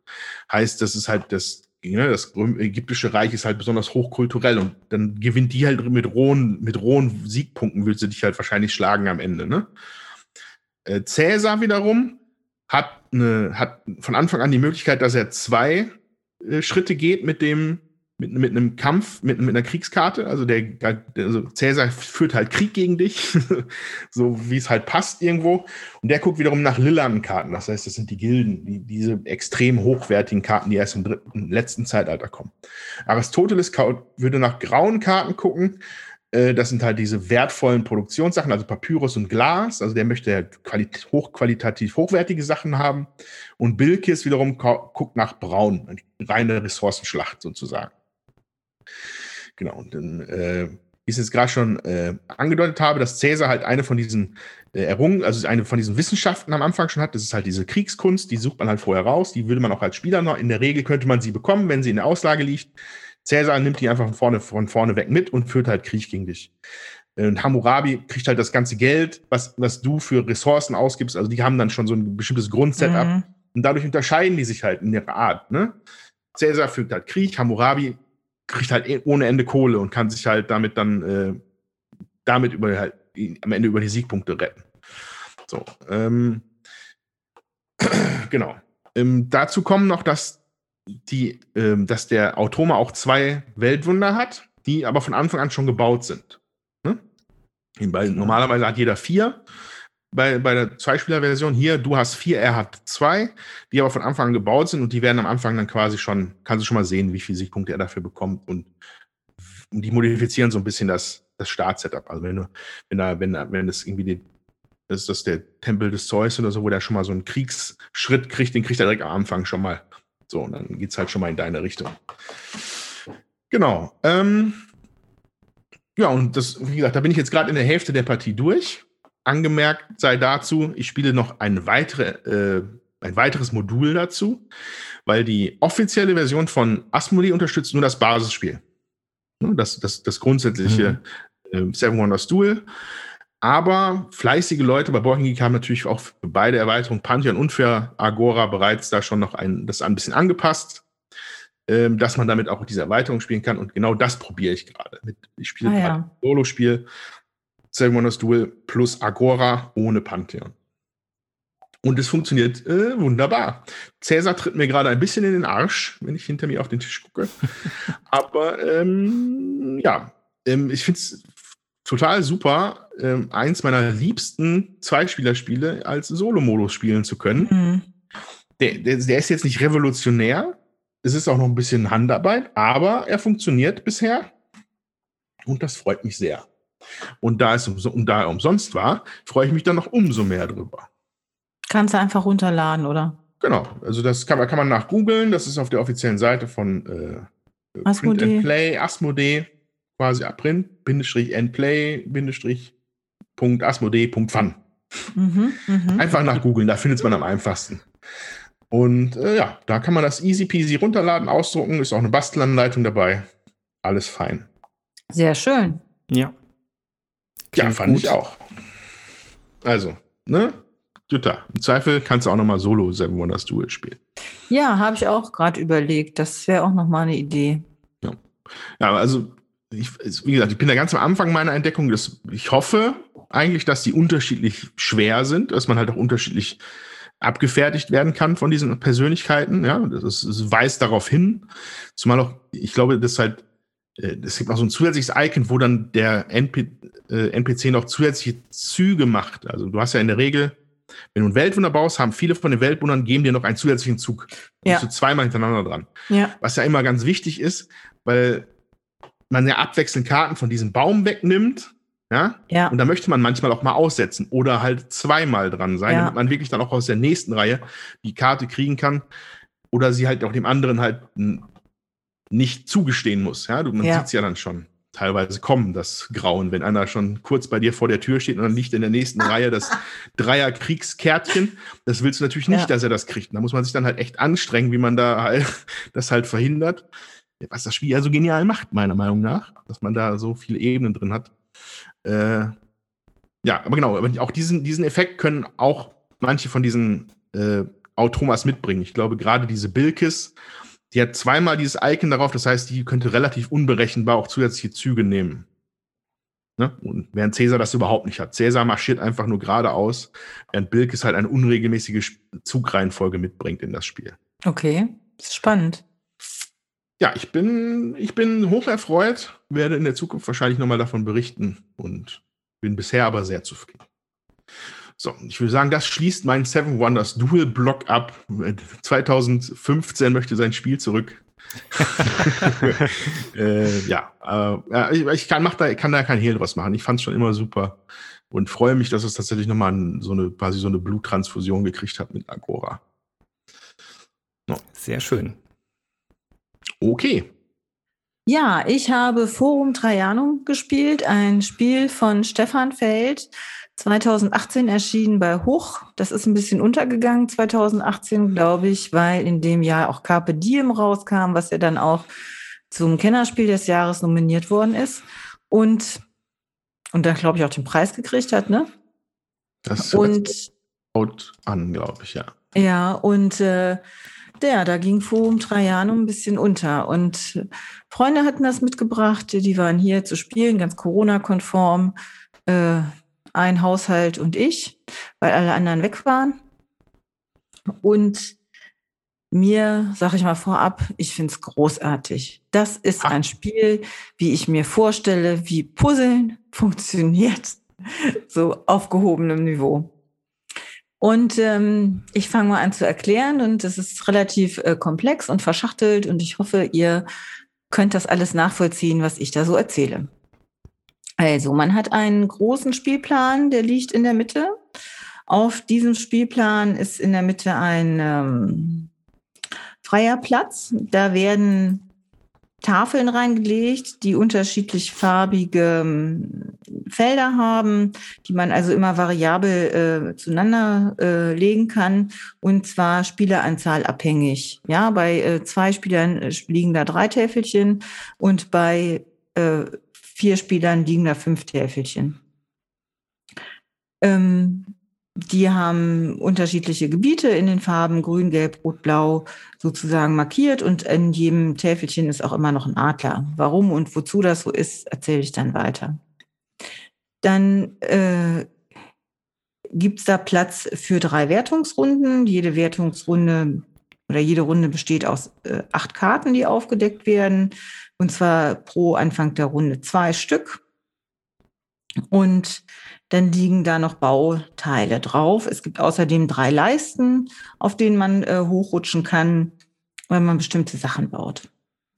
So, dann hat jeder vor sich liegen einen ähm, eigenen Spielplan. Der ist in sechs mal sechs äh, Felder aufgeteilt. Ähm, auf diesen Feldern sind schon aufgedruckt Tempel, nämlich vier Stück. Und ähm, an jeder, am oberen Rand und am äh, linken Rand sind pro, also oben pro Zahl, äh, Spalte ein Symbol und auf der linken Seite halt pro Reihe ein Symbol. Und am rechten Rand gibt es jeweils nochmal eine Ablagefläche für eben auch Plättchen, die man aufdecken kann, die besondere Funktionen haben. Und dann auch nochmal, sag ich mal, ähm, das Spiel für einen selber verbessern. Ja, also es gibt so Sonderbonus, äh, Boni, die man dazu sagen freischalten kann. Mhm. Außerdem gibt es oben eine Leiste, die man auch noch weiterschieben kann, die Siegpunkt, äh, ja, die den Siegpunktertrag erhöhen. So. Auf diesem 6x6 großen Feld, was man also vor sich liegen hat, da äh, liegen zu Beginn des Spiels an jeder Ecke äh, vier Baukräne, jeweils in den Farben, also auf, auf jeden ein. Jeder hat ein Set in den Farben Rot, Gelb, Grün, Blau. Das legt man, wie man möchte, auf äh, jeweils eine Ecke. Und dann kommen da äh, auf jedes Feld bis auf die Tempelplättchen seiner eigenen Farbe drauf umgedreht. Ja, so ist der Setaufbau schon mal. Also was macht man jetzt in diesem Spiel? Man versucht möglichst viele Siegpunkte zu generieren, indem man auf seine Stadt baut mit den möglich mit den Ressourcen, die man sich selber freischaltet. Zu Beginn jeder Runde werden also in der, äh, vom, in der ersten Runde vom ersten Stapel zwei Karten aufgedreht. Da äh, sind zwei Symbole drauf und in diesen zwei Reihen äh, der Symbole darf man auf seinem eigenen Plan, den man vor sich liegen hat, zwei Plättchen aufdecken, ah, okay. Also abräumen. Also quasi so Schiffe versenken mäßig. Genau. Das ist jetzt die Tor äh, also genau. Tor auf der einen und Legionär auf der anderen und dann, okay. Genau, und dann kann man sich da sozusagen was raussuchen und egal wo. Also das muss nicht matchen, ja. Was aber wichtig ist, ist, man hat ähm, Wertungskarten ja für die erste, zweite und dritte Runde und man sollte halt schauen, wie, was wird gewertet, wie puzzle ich da am besten. Und äh, vielleicht auch schon mal zwei nebeneinander äh, liegende Felder freizuschaufeln, weil man will bauen. Also man hat erstmal diese zwei Plättchen aufgedeckt. Man guckt sich seine Ressourcen an. Ein Plättchen gibt man zum Nachbarn. Man kriegt eins zum Nachbarn. Dann schaut man sich die an, welches will ich behalten. Das, was ich behalten will, dann nehme ich mir meine Ressourcen von. Äh, wenn das mein eigenes Plättchen ist, kommt das zu mir auf den Plan. Ist das das Plättchen vom äh, Nachbarn, äh, lege ich das sowieso daneben. Aber egal, welche Ressource ich nehme, wo ich die Plättchen hinlege, das bleibt immer gleich. So. Und dann darf ich meine Bauaktion ausführen und sozusagen, je nachdem, was für ein Männchen, äh, also man hat noch äh, Männchen auf seinem Tableau halt liegen, weiße, graue, bunte, braune. Ähm, und je nachdem, welches Männchen ich äh, zum Bauen benutze, desto äh, das, das, je nachdem, so ein Plättchen darf ich bauen. Also baue ich zum Beispiel, äh, gebe ich ein graues und ein rotes Plättchen, äh, Männchen ab, darf ich ein grau-rotes Plättchen bauen in meine Auslage, also in meine Stadt. Ja, und dementsprechend passiert halt noch was mit meinen ähm, auf dem Hauptfeld, nämlich ja, baue ich zum Beispiel ein grau-rotes Plättchen, dann äh, ist auf diesem grau-roten Plättchen auch nochmal ein Symbol drauf und ich gehe auf dem Hauptspielplan äh, mit meinem kleinen Männchen, das ich da noch stehen habe, ein hoch und schalte mir einen Bonus frei. Und zusätzlich darf ich auf ein rotes Feld, was auch in der Mitte äh, ausliegt, ein, äh, ein von meinen ähm, Markern, die ich da gerade aufgedeckt habe, legen. So mit meiner Farbe nach oben, dass ich das halt finde. Also damit man sieht, welcher Spieler das gelegt hat. Und dann ist sozusagen der Zug abgeschlossen und der nächste ist dran. So. Und jetzt ist der Clou an diesem Spiel halt, so zu bauen, dass ich möglichst viele Siegpunkte kriege durch so, wie, wie ich das gebaut habe. Und es wird halt nicht nur, die Wertungskarten werden nicht nur gewertet, sondern es wird auch gewertet, wie viel graue Gebäude habe ich denn in meiner Auslage mit wie viel unterschiedlichen Symbolen. Und je nachdem, wie viel Plättchen ich rechts daneben gelegt habe, äh, kriege ich dafür auch noch Siegpunkte. Und auch diese Plättchen rechts neben meiner, meiner Stadt sozusagen, die ich da baue, die geben halt, die schalten auch nochmal Sonderboni frei. Und es gibt Punkte dafür, äh, ja, wie gesagt, wie viel verschiedene ich da habe. Und es gibt Punkte in der Mitte vom Hauptplan, äh, äh, wie viel ich da zusammenhängend aneinander äh, liegen habe und wie viel ich neben einem Adler liegen habe. Und also es gibt ein Sammelsurium von Siegpunkten und ich muss wirklich überlegen, was mache ich, damit ich möglichst viele Siegpunkte einsammle und abreiße. Und ich weiß, das ist der Andreas guckt hier, sehe ich, den sehe ich ja, der guckt sehr kritisch. Äh, und es ist auch, glaube ich, kaum, ähm, sag ich mal, zu verstehen, ähm, wenn man nicht auch irgendwie mal sich das Bild äh, anschaut. Das, was, ja. das, was ich gerade mache. Hm. Und ähm, ja, dann werden auch die Baukräne noch gewertet. Also am Ende jeder ähm, jeden Zeitalters, was sozusagen aus acht Karten besteht, kann man auch Baukräne werten, wenn man die freigeschaltet hat. Und dann kriegt man nochmal Siegpunkte für die Farbe des Baukrans, was mit dem gleichen Gebäude, mit der gleichen Gebäudefarbe übereinstimmt. Und wenn ich also im Laufe des Spiels diese Baukräne überhaupt nicht freiräume, dann kriege ich auch keine Punkte für die farbigen Gebäude, die ich baue. Mhm. So. Und ähm, also mir macht das ganz viel Spaß, weil ich auf der einen Seite überlegen muss, wie baue ich denn, damit ich pro Wertungskarte Punkte kriege? In der ersten Wertungsrunde, da hat man mal gerade acht Plättchen abgeräumt. Da wird man das nicht so schaffen, schon relativ viel gut gebaut zu haben. Aber für die zweite und die dritte Wertungsrunde ist das spannend. Und ich muss auch oben auf der Leiste meinen, also diese Schiebeleiste, die ich habe, weiter nach links bewegen. Denn wenn ich es schaffe, zusammenhängt vielleicht ähm, sieben oder acht äh, äh, Plättchen in der Mitte des Spielplanes zu legen und dann ähm, die Leiste relativ hoch geschoben habe, dann kriege ich dafür 20 Punkte. Ja. So, und ich kriege auch, wenn ich diese Aufträge erfülle, am Anfang vielleicht nur drei Punkte. Und je weiter ich dieses, diesen Schieber auf der Leiste hochschiebe, kriege ich nachher sieben Punkte für die, das Erfüllen dieser Trajan-Aufträge. Und das ist wirklich komplex Möchte man ja gar nicht meinen, wenn man das so hört. Schön ineinander verzahnt. Äh, ja.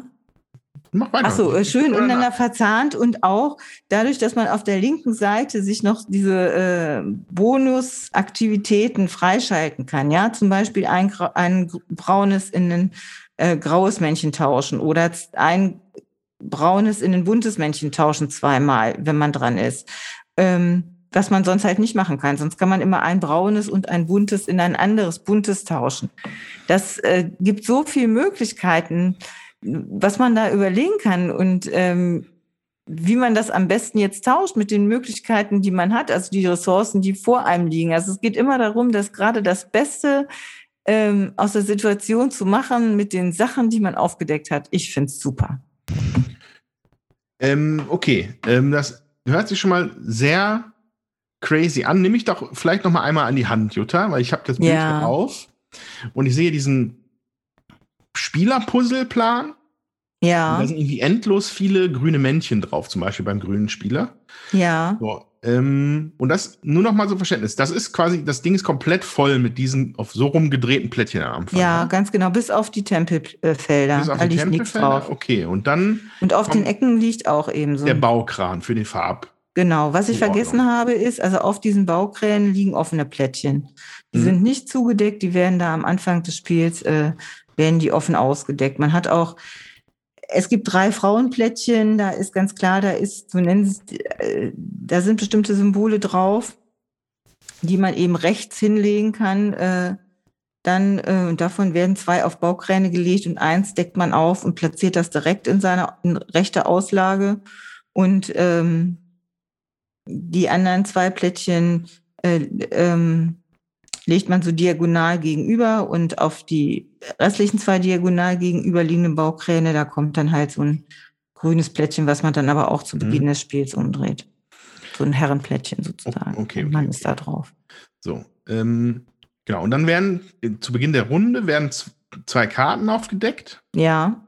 Und da sind dann diese Symbole drauf, die am Rand von diesem Spielplan sind. Ja, oben oder am Rand, genau. Also das muss, äh, das können zwei schwarze Symbole sein, es können zwei weiße Symbole sein, es kann aber auch ein schwarzes und ein weißes Okay, und sein. dann Das darf ist man aus der kompletten Zeile und oder Spalte darf man dann Genau, darf man einen sich was Knilch umdrehen. Ja, nee, den nimmst du, du nimmst dir runter Okay? und schaust dir den an Mhm. und entscheidest, welch, welchen davon will ich behalten und welchen gebe ich weiter. Du gibst den in der Regel an deinen äh, Ah. linken Nachbarn weiter. Okay. Und du bekommst von deinem linken Nachbarn auch ein Plättchen. Und, und Dass der aus seiner das sind die, die dann rechts an, die dann, das, die werden dann rechts angelegt. Genau, die werden rechts neben dieses Tableau gelegt. Es geht halt und die bringen dann aber darum, einen Effekt mit sozusagen. ja, also von diesen zwei Plättchen, die du dann dir anschaust, ja, Mhm. äh, ist ja eins von dir und eins ist vom Gegner. Mhm. Und du kannst du- eins aus, also immer auf jeden Fall eins ausspielen. Und das andere legst du einfach unbenutzt ab. Es sei denn, Okay. du spielst halt noch zwei weiße Figuren aus, dann kannst du das auch noch nutzen. Mhm. Ja, aber in, in der Regel suchst du dir eins aus, was du spielst, und das andere wird abgelegt. So. Und wenn das dein eigenes ist, kommt das auf deinen eigenen Spielplan mit der grünen Seite in dem Fall dann wieder nach oben. Und wenn es das vom Gegner ist, dann kommt es neben deinen Spielplan äh, mit der Ressourcenseite nach oben.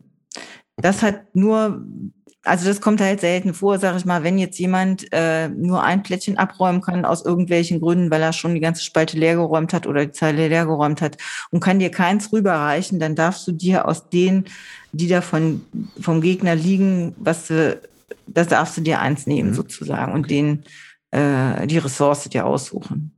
So, und so schafft man dann nach und nach Platz quasi. Man baut diese Bürger da ab, sozusagen, um Genau. man Bauplätze, Richtig? wo man dann oben die, diese, keine Ahnung, so Parks oder Hütten oder so. Genau, das sind eigentlich Häuser, genau, ja. Also Häuser sind die roten, grün sind Parks, blau sind Schwimmbäder und gelb ist auch, glaube ich, nochmal irgendwas.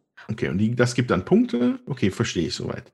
Ähm, jetzt ist auf dem Hauptspielplan ist auch noch so ein riesiges Spielfeld, wo ganz viele Bürger in allen möglichen Farben liegen. Ja, es ist nämlich so, wenn du zum Beispiel jetzt ein Plättchen baust, äh, entweder zwei rote Gebäude, weil du halt einfach zwei rote Männchen abgegeben hast, dann darfst du auf diesem Spielplan vom Hauptspielplan zwei von deinen, äh, von deinen grünen Bürgerplättchen platzieren. Nebeneinander. Mhm. Und die müssen auch, ich sag mal, wenn jetzt du an der Reihe bist und hast zwei rote gebaut und da ist daneben dran noch Platz und dann wäre der Tommy an der Reihe und würde auch ein rotes bauen, dann muss der auch tatsächlich in dieses Feld bauen, wo du gebaut hast, wenn das noch nicht voll ist. Es sei denn, er hat so eine Sonderfähigkeit, dann darf er auch woanders hinbauen. Aber normalerweise, wenn man diese Fähig Sonderfähigkeit nicht freigeschaltet hat, muss man auch daneben bauen. Und je- derjenige, der zum Beispiel dann auch diese äh, Reihe beendet, also gesetzt im Fall, du hast zwei rote gebaut, hast noch eins frei, der Tommy belegt das letzte rote, dann kriegt er nochmal eine Zusatzaktion. Also darf sich ein Männchen nehmen oder kriegt ein Geld oder darf den Schieber bewegen. Das steht halt auf dem Spielplan auch drauf.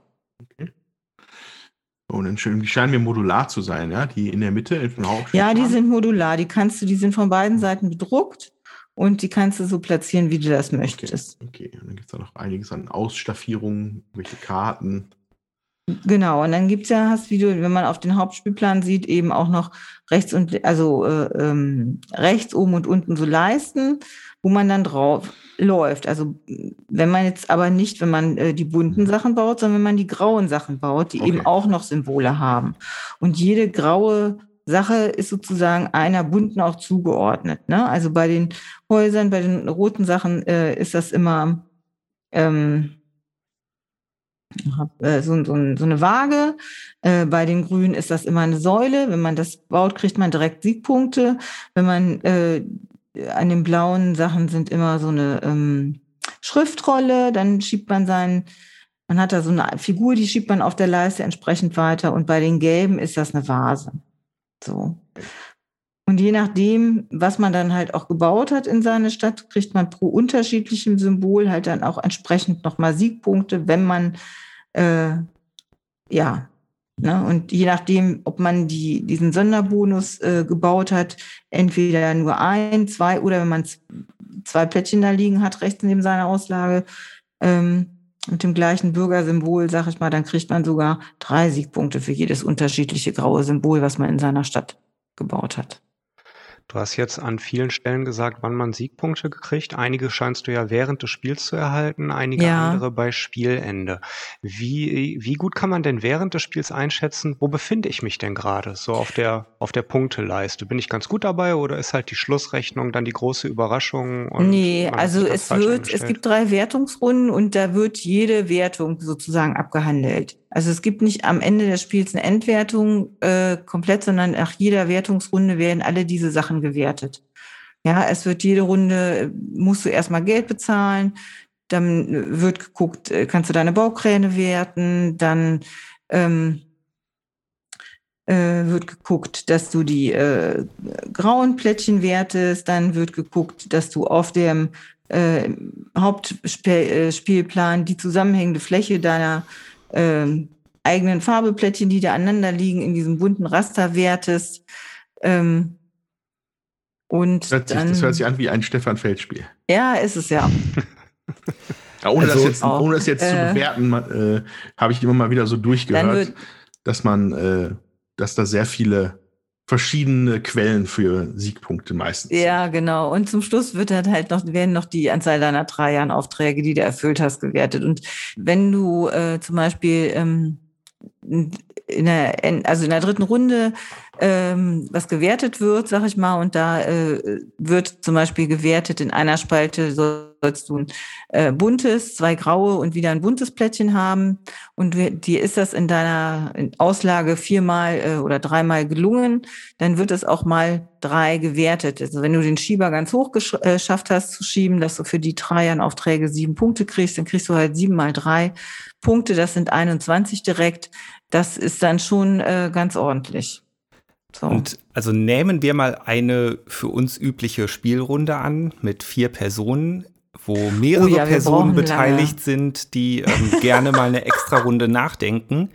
Wie lange wäre man denn, Ah. denn mit so einer Partie beschäftigt?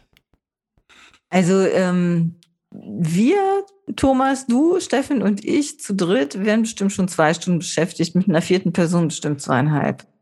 Also die haben hier angegeben pro Spieler 30 Minuten und äh, wir brauchen ja immer länger. Ähm, ich bin mit dem Steffen anderthalb Stunden dran. Mhm. Ja. Ungefähr. Das brauchen wir schon. Und als wir hier zu viert gespielt haben, da waren wir auch mit Erklärung, haben wir bei, bei drei Stunden. Also zweieinhalb Stunden würde ich dann schon rechnen. Es ist aber trotzdem, also mir wird's mir wird's nicht langweilig, weil äh, du kriegst ja immer, also du deckst ja jede Runde Plättchen auf, du überlegst, was mache ich denn am besten damit und ähm, wie setze ich die am besten ein? Und ich finde, man wird auch besser. Ja, also ich habe jetzt fünfmal oder sechsmal gespielt, einmal zu viert, den Rest zu zweit. Und äh, man darf zum Beispiel ja auch Sondersachen nutzen, indem ich, äh, wenn ich ein Plättchen, also ein, weißen, ein weißes Männchen abgebe, darf ich irgendwo, wo ich will, auf meinem Spielplan ein, Bürgerplättchen abräumen, ja, äh, und da drunter gucken. Dann bin ich nicht an die zwei aufgedeckten Karten gebunden. Also, ne, an eine bin ich gebunden und an die andere nicht. Will ich an keine von beiden gebunden sein, muss ich ja zwei weiße Männchen abgeben. Mhm. Und ähm, somit kann ich dann auch überlegen für die End äh, Runde nachher, hm, wo puzzle ich denn am besten, wo will ich denn noch puzzeln? Ja, und äh, ich kann auch überlegen, äh, was ist denn an Kartensymbolen schon gekommen? Kriege ich denn überhaupt meine vier äh, Baukräne freigepuzzelt, damit ich die auch werten kann? Und ähm, so sich sozusagen auch so Sachen ein bisschen freizuschalten um dann eben auch, wenn es geht, Doppelplättchen bauen zu können, weil das natürlich äh, mehrfach einen Effekt gibt. Also man darf am Ende jeder, äh, also wenn man dran ist, darf man immer nur ein Plättchen bauen. Ne? Selbst wenn ich zwei oder drei bauen könnte, in jeder Runde darf ich nur ein Plättchen bauen. Deswegen macht es natürlich Sinn, möglichst viele Doppelplättchen irgendwie zu bauen. Manchmal geht das aber nicht, weil man die Figuren nicht ähm, hat, die man abgeben mhm. muss, um entsprechende Plättchen auch zu bauen. So und ja, das sind halt sehr interessante Entscheidungen und Überlegungen. Und ich habe mich so gefreut, muss ich sagen, nachdem ich ähm, ja von Calico so enttäuscht war und äh, diese Freunde hier waren und das mitgebracht haben und ich das Spiel überhaupt nicht kannte, aber gesagt habe, auch das habe ich, kann wir nicht und ich würde es gerne mal ausprobieren und könnte das nicht mitbringen und die das mitgebracht haben. Und ich war so begeistert. Also ich empfand das auf wirklich Puzzeln auf einem Niveau, da möchte ich das, das finde ich herausfordernd. Das hat mir so Spaß gemacht. Ähm, ja, ihr hört, ich bin immer noch ganz begeistert und auch wir haben das jetzt ja schon wirklich äh, ein paar Mal hier runtergezockt, der Steffen und ich. Und ähm, er spielt es auch gerne, muss ich tatsächlich sagen, was mich sehr freut. Also ähm, und ja, also das ist was, was in der Sammlung bleibt. Und ich muss ein bisschen Werbung machen, weil es ist gerade reduziert bei diversen Anbietern für 26 Euro. Und äh, ich finde es großartig. Und dieses Spiel ist wirklich, finde ich, 2018, das schwang so unter dem Radar. Da kamen wirklich viele Sachen. Und ich würde es schon als Kenner oder auch Expertenspiel äh, kennzeichnen. Also es ist kein Familienspiel, was du mal so eben runterrockst, ne? sondern da kannst du echt ähm, ja, nachdenken, investieren. Aber es ist ähm, schön. Also mir gefällt das richtig, richtig gut. Blitzfrage. Was gefällt dir besser? Vom Övre von äh, Stefan Feld 2018, Carpe Diem oder äh, Forum Trajanum? Forum Trajanum, aber weil es komplexer ist. Ich mag das andere auch, hm. äh, weil da puzzelst du ja auch. Aber also vom Niveau her ja, äh, ist das hier deutlich anspruchsvoller. Ja, also ich habe nicht mehr, ich kann mich nicht mehr so gut an Carpe Diem erinnern. Wir haben es aber, glaube ich, für den Podcast gespielt. Ne? Ja. Ähm, das, äh, das war nicht das, was das jetzt hier ist, drei Jahre. Also es ist hier eine wahre Materialschlacht, ja. ja. Ähm, schwer für mich einzuschätzen weil ich auch wenig Erfahrung mit Stefan Feld habe. Also wir haben, glaube ich, mal Brügge. Das ist das Einzige, was ich gespielt habe von Stefan Feld ja. mit euch mal. Das fand ich gut. Ja. Mhm. Ähm, mhm. interessanterweise ist es auch anscheinend gerade dieses Jahr nochmal neu, neu raus als Hamburg. Ja, ja das stimmt. Ja, das fände ich ja. da mal hochinteressant, äh, weil Brügge war nice und vielleicht ist ja Hamburg dann auch nice. Äh, mal gucken, ob man das irgendwie also bei Ham, wenn du es jetzt nicht hast, Brügge, dann kannst du dir Hamburg kaufen, weil in Hamburg ist die Erweiterung die bei Brügge die Stadt am Zwirn hieß, äh, ist wohl bei Hamburg schon direkt dabei. Und ich okay. finde, ohne diese Erweiterung äh, ist das nur halb. Also äh, kann man das nicht spielen, finde ich. So, ja, aber okay, kann das, äh, das kannst du deutlich besser beurteilen, weil ich habe auch, glaube ich, nur eine Partie Brügge gespielt, während du, glaube ich, 500 gespielt hast. Na, ich würde noch sagen 20 vielleicht, so über die Jahre. Ähm, von, von der Optik her würde ich sagen, ist es halt Forum Trajanum, ja gut, es ist halt alle, alles, was so ein bisschen antik ist, sieht dann auch so ein bisschen an, ja, nicht antik aus, aber äh, ja, also es, ich sag mal so, von dem, wie es gezeichnet ist, äh, hätte es auch bei äh, Alea rauskommen können, ne? So, aber. ja, also aber, ich sag mal, es ist ein, sagen wir, es ist ein Kontrastprogramm zu Parks. Ja, es ist äh, trotzdem, finde ich, es macht, was es soll. Es ist schon schöner als die meisten Alea-Spiele, das muss man schon auch sagen. Mhm. Ähm, aber es ist, äh, ähm, also es ist übersichtlich, ja, und es ist trotzdem nicht unhübsch. Also mhm. ähm, nee, sag ich, nee, sag ich nicht. Man kann alles gut erkennen. Ich bin Also ich, es ist sehr funktional, ähm, aber ich glaube, das ist auch gut so. Wenn man sich da noch, ähm, wenn man da noch detaillierter dran gegangen wäre, dann könnte man Klar. auch viele Sachen gar das nicht mehr ist, erkennen. Das ist mechanisch so dicht, da muss man, da geht es dann, glaube ich, auch darum, dass das halt äh, überhaupt noch lesbar ist. Ja, Ja, ja. Und das ist natürlich, also was mir daran gut gefällt, ist, du musst wirklich gucken, was, also mit den vorhandenen Ressourcen, die ich kriege, was mache ich da als Bestes draus? Und das kannst du dir jede Runde neu überlegen. Ja, du hast die Wertungsvorgaben, die du äh, zu erfüllen gedenkst und du musst halt gucken, mit den Plättchen, die du umdrehst, was du da aufdeckst, was will ich da, was mache ich am geschicktesten damit? Mhm. Und ähm, welchen Bonus schalte ich mir sozusagen frei, wenn ich da so ein entsprechendes Bürgerplättchen auch aufdecke? Und bringt das das was? Und wenn ich das zweite vom Nachbarn kriege, oder äh, äh, will ich das überhaupt da hinlegen? Oder bringt mir das eigene, was ich äh, selber umgedreht habe, was ich nicht nach links, äh, rechts nebendran legen kann, äh, bringt mir das vielleicht mehr? Und das ist jede Runde, finde ich, spannend, äh, zu gucken, was, was kriege ich da, was kann ich damit machen, was will ich damit machen und ähm, ja, super Spiel. Also ich, ich kann das wirklich total, also empfehlen. Wenn jetzt Leute hier gerne sitzen, die zuhören und Puzzle, äh, also Puzzeln auf einem hohen Niveau gerne mögen, weil ähm, das ist schon so, wie baue ich denn meine Stadt am besten irgendwie auf und welche Boni äh, bringen mir da jetzt irgendwie am meisten? und verzahnte Züge, äh, sag ich mal, mögen. Und ähm, dann ist das echt, also für die kann ich das sehr empfehlen. Sehr empfehlen. Aber ja, gehobenes Kenner, wenn nicht sogar Expertenspiel. Meiner, guck, selten, dass Utah ein Spiel so abfeiert. Das stimmt. Gerade in letzter Zeit. Aber vielleicht lag es auch daran, dass ich mir von diesem Spiel so wenig, ähm, also ich hatte keine Erwartung, ich hatte gar keine Erwartung. Und ähm, ja, wurde positiv überrascht. Ja, schön. Äh, Forum Trajanum von Stefan Feld, 2018 erschienen bei Hoch. Hm? Genau. Sehr gut. Ihr kennt das alle gar nicht. Ne. Nein. Ja. Das ist absolut dein Kompetenzbereich. diese, diese, diese mega krassen Euros, die da einfach irgendwie immer auftauchen. Äh, Ja, ich, es ja, ist, aber es ist spannend. ja, aber es ist das, was mir auch richtig, richtig Spaß macht. Also so, und also wenn ich wenn ich es mit Carpe Diem nochmal vergleichen soll, Carpe Diem hat mir auch Spaß gemacht, macht mir auch Spaß, aber ähm, es ist deutlich, Carpe Diem ist deutlich einfacher zu puzzeln und du überlegst halt dann, was will ich werten und äh, wem nehme ich vielleicht jetzt mit meinem Wertungsklötzchen äh, die Wertung weg, so dass der da kein Klötzchen mehr hinlegen kann dass er das vielleicht auch werten wollte. Und das hast du hier nicht. Also hier kommst du dir ein, wirklich kaum in die Quere. Es muss ich natürlich auch sagen, höchstens in der Mitte auf dem Hauptspielplan, dass du versuchst, ähm, dass der andere nicht zusammenhängend zu viele äh, Plättchen legen kann, um dann möglichst viele Siegpunkte abzurocken. Ne? Mhm. Schön. Ja, würde ich gerne mal mit euch spielen. Äh, ich, auf jeden Fall würde mich das auch interessieren. Ja. Gut.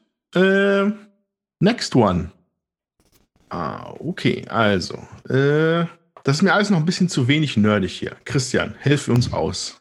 Ja, also wenn, wenn nerdig, dann gibt's eigentlich nur ein Spiel, was man dann auspacken kann. Äh, Boardgame Geek bestätigt das ja, denn seit einigen Jahren hält sich da ja Gloomhaven ziemlich souverän auf der Nummer eins und wird nur sporadisch mal äh, ausgetauscht.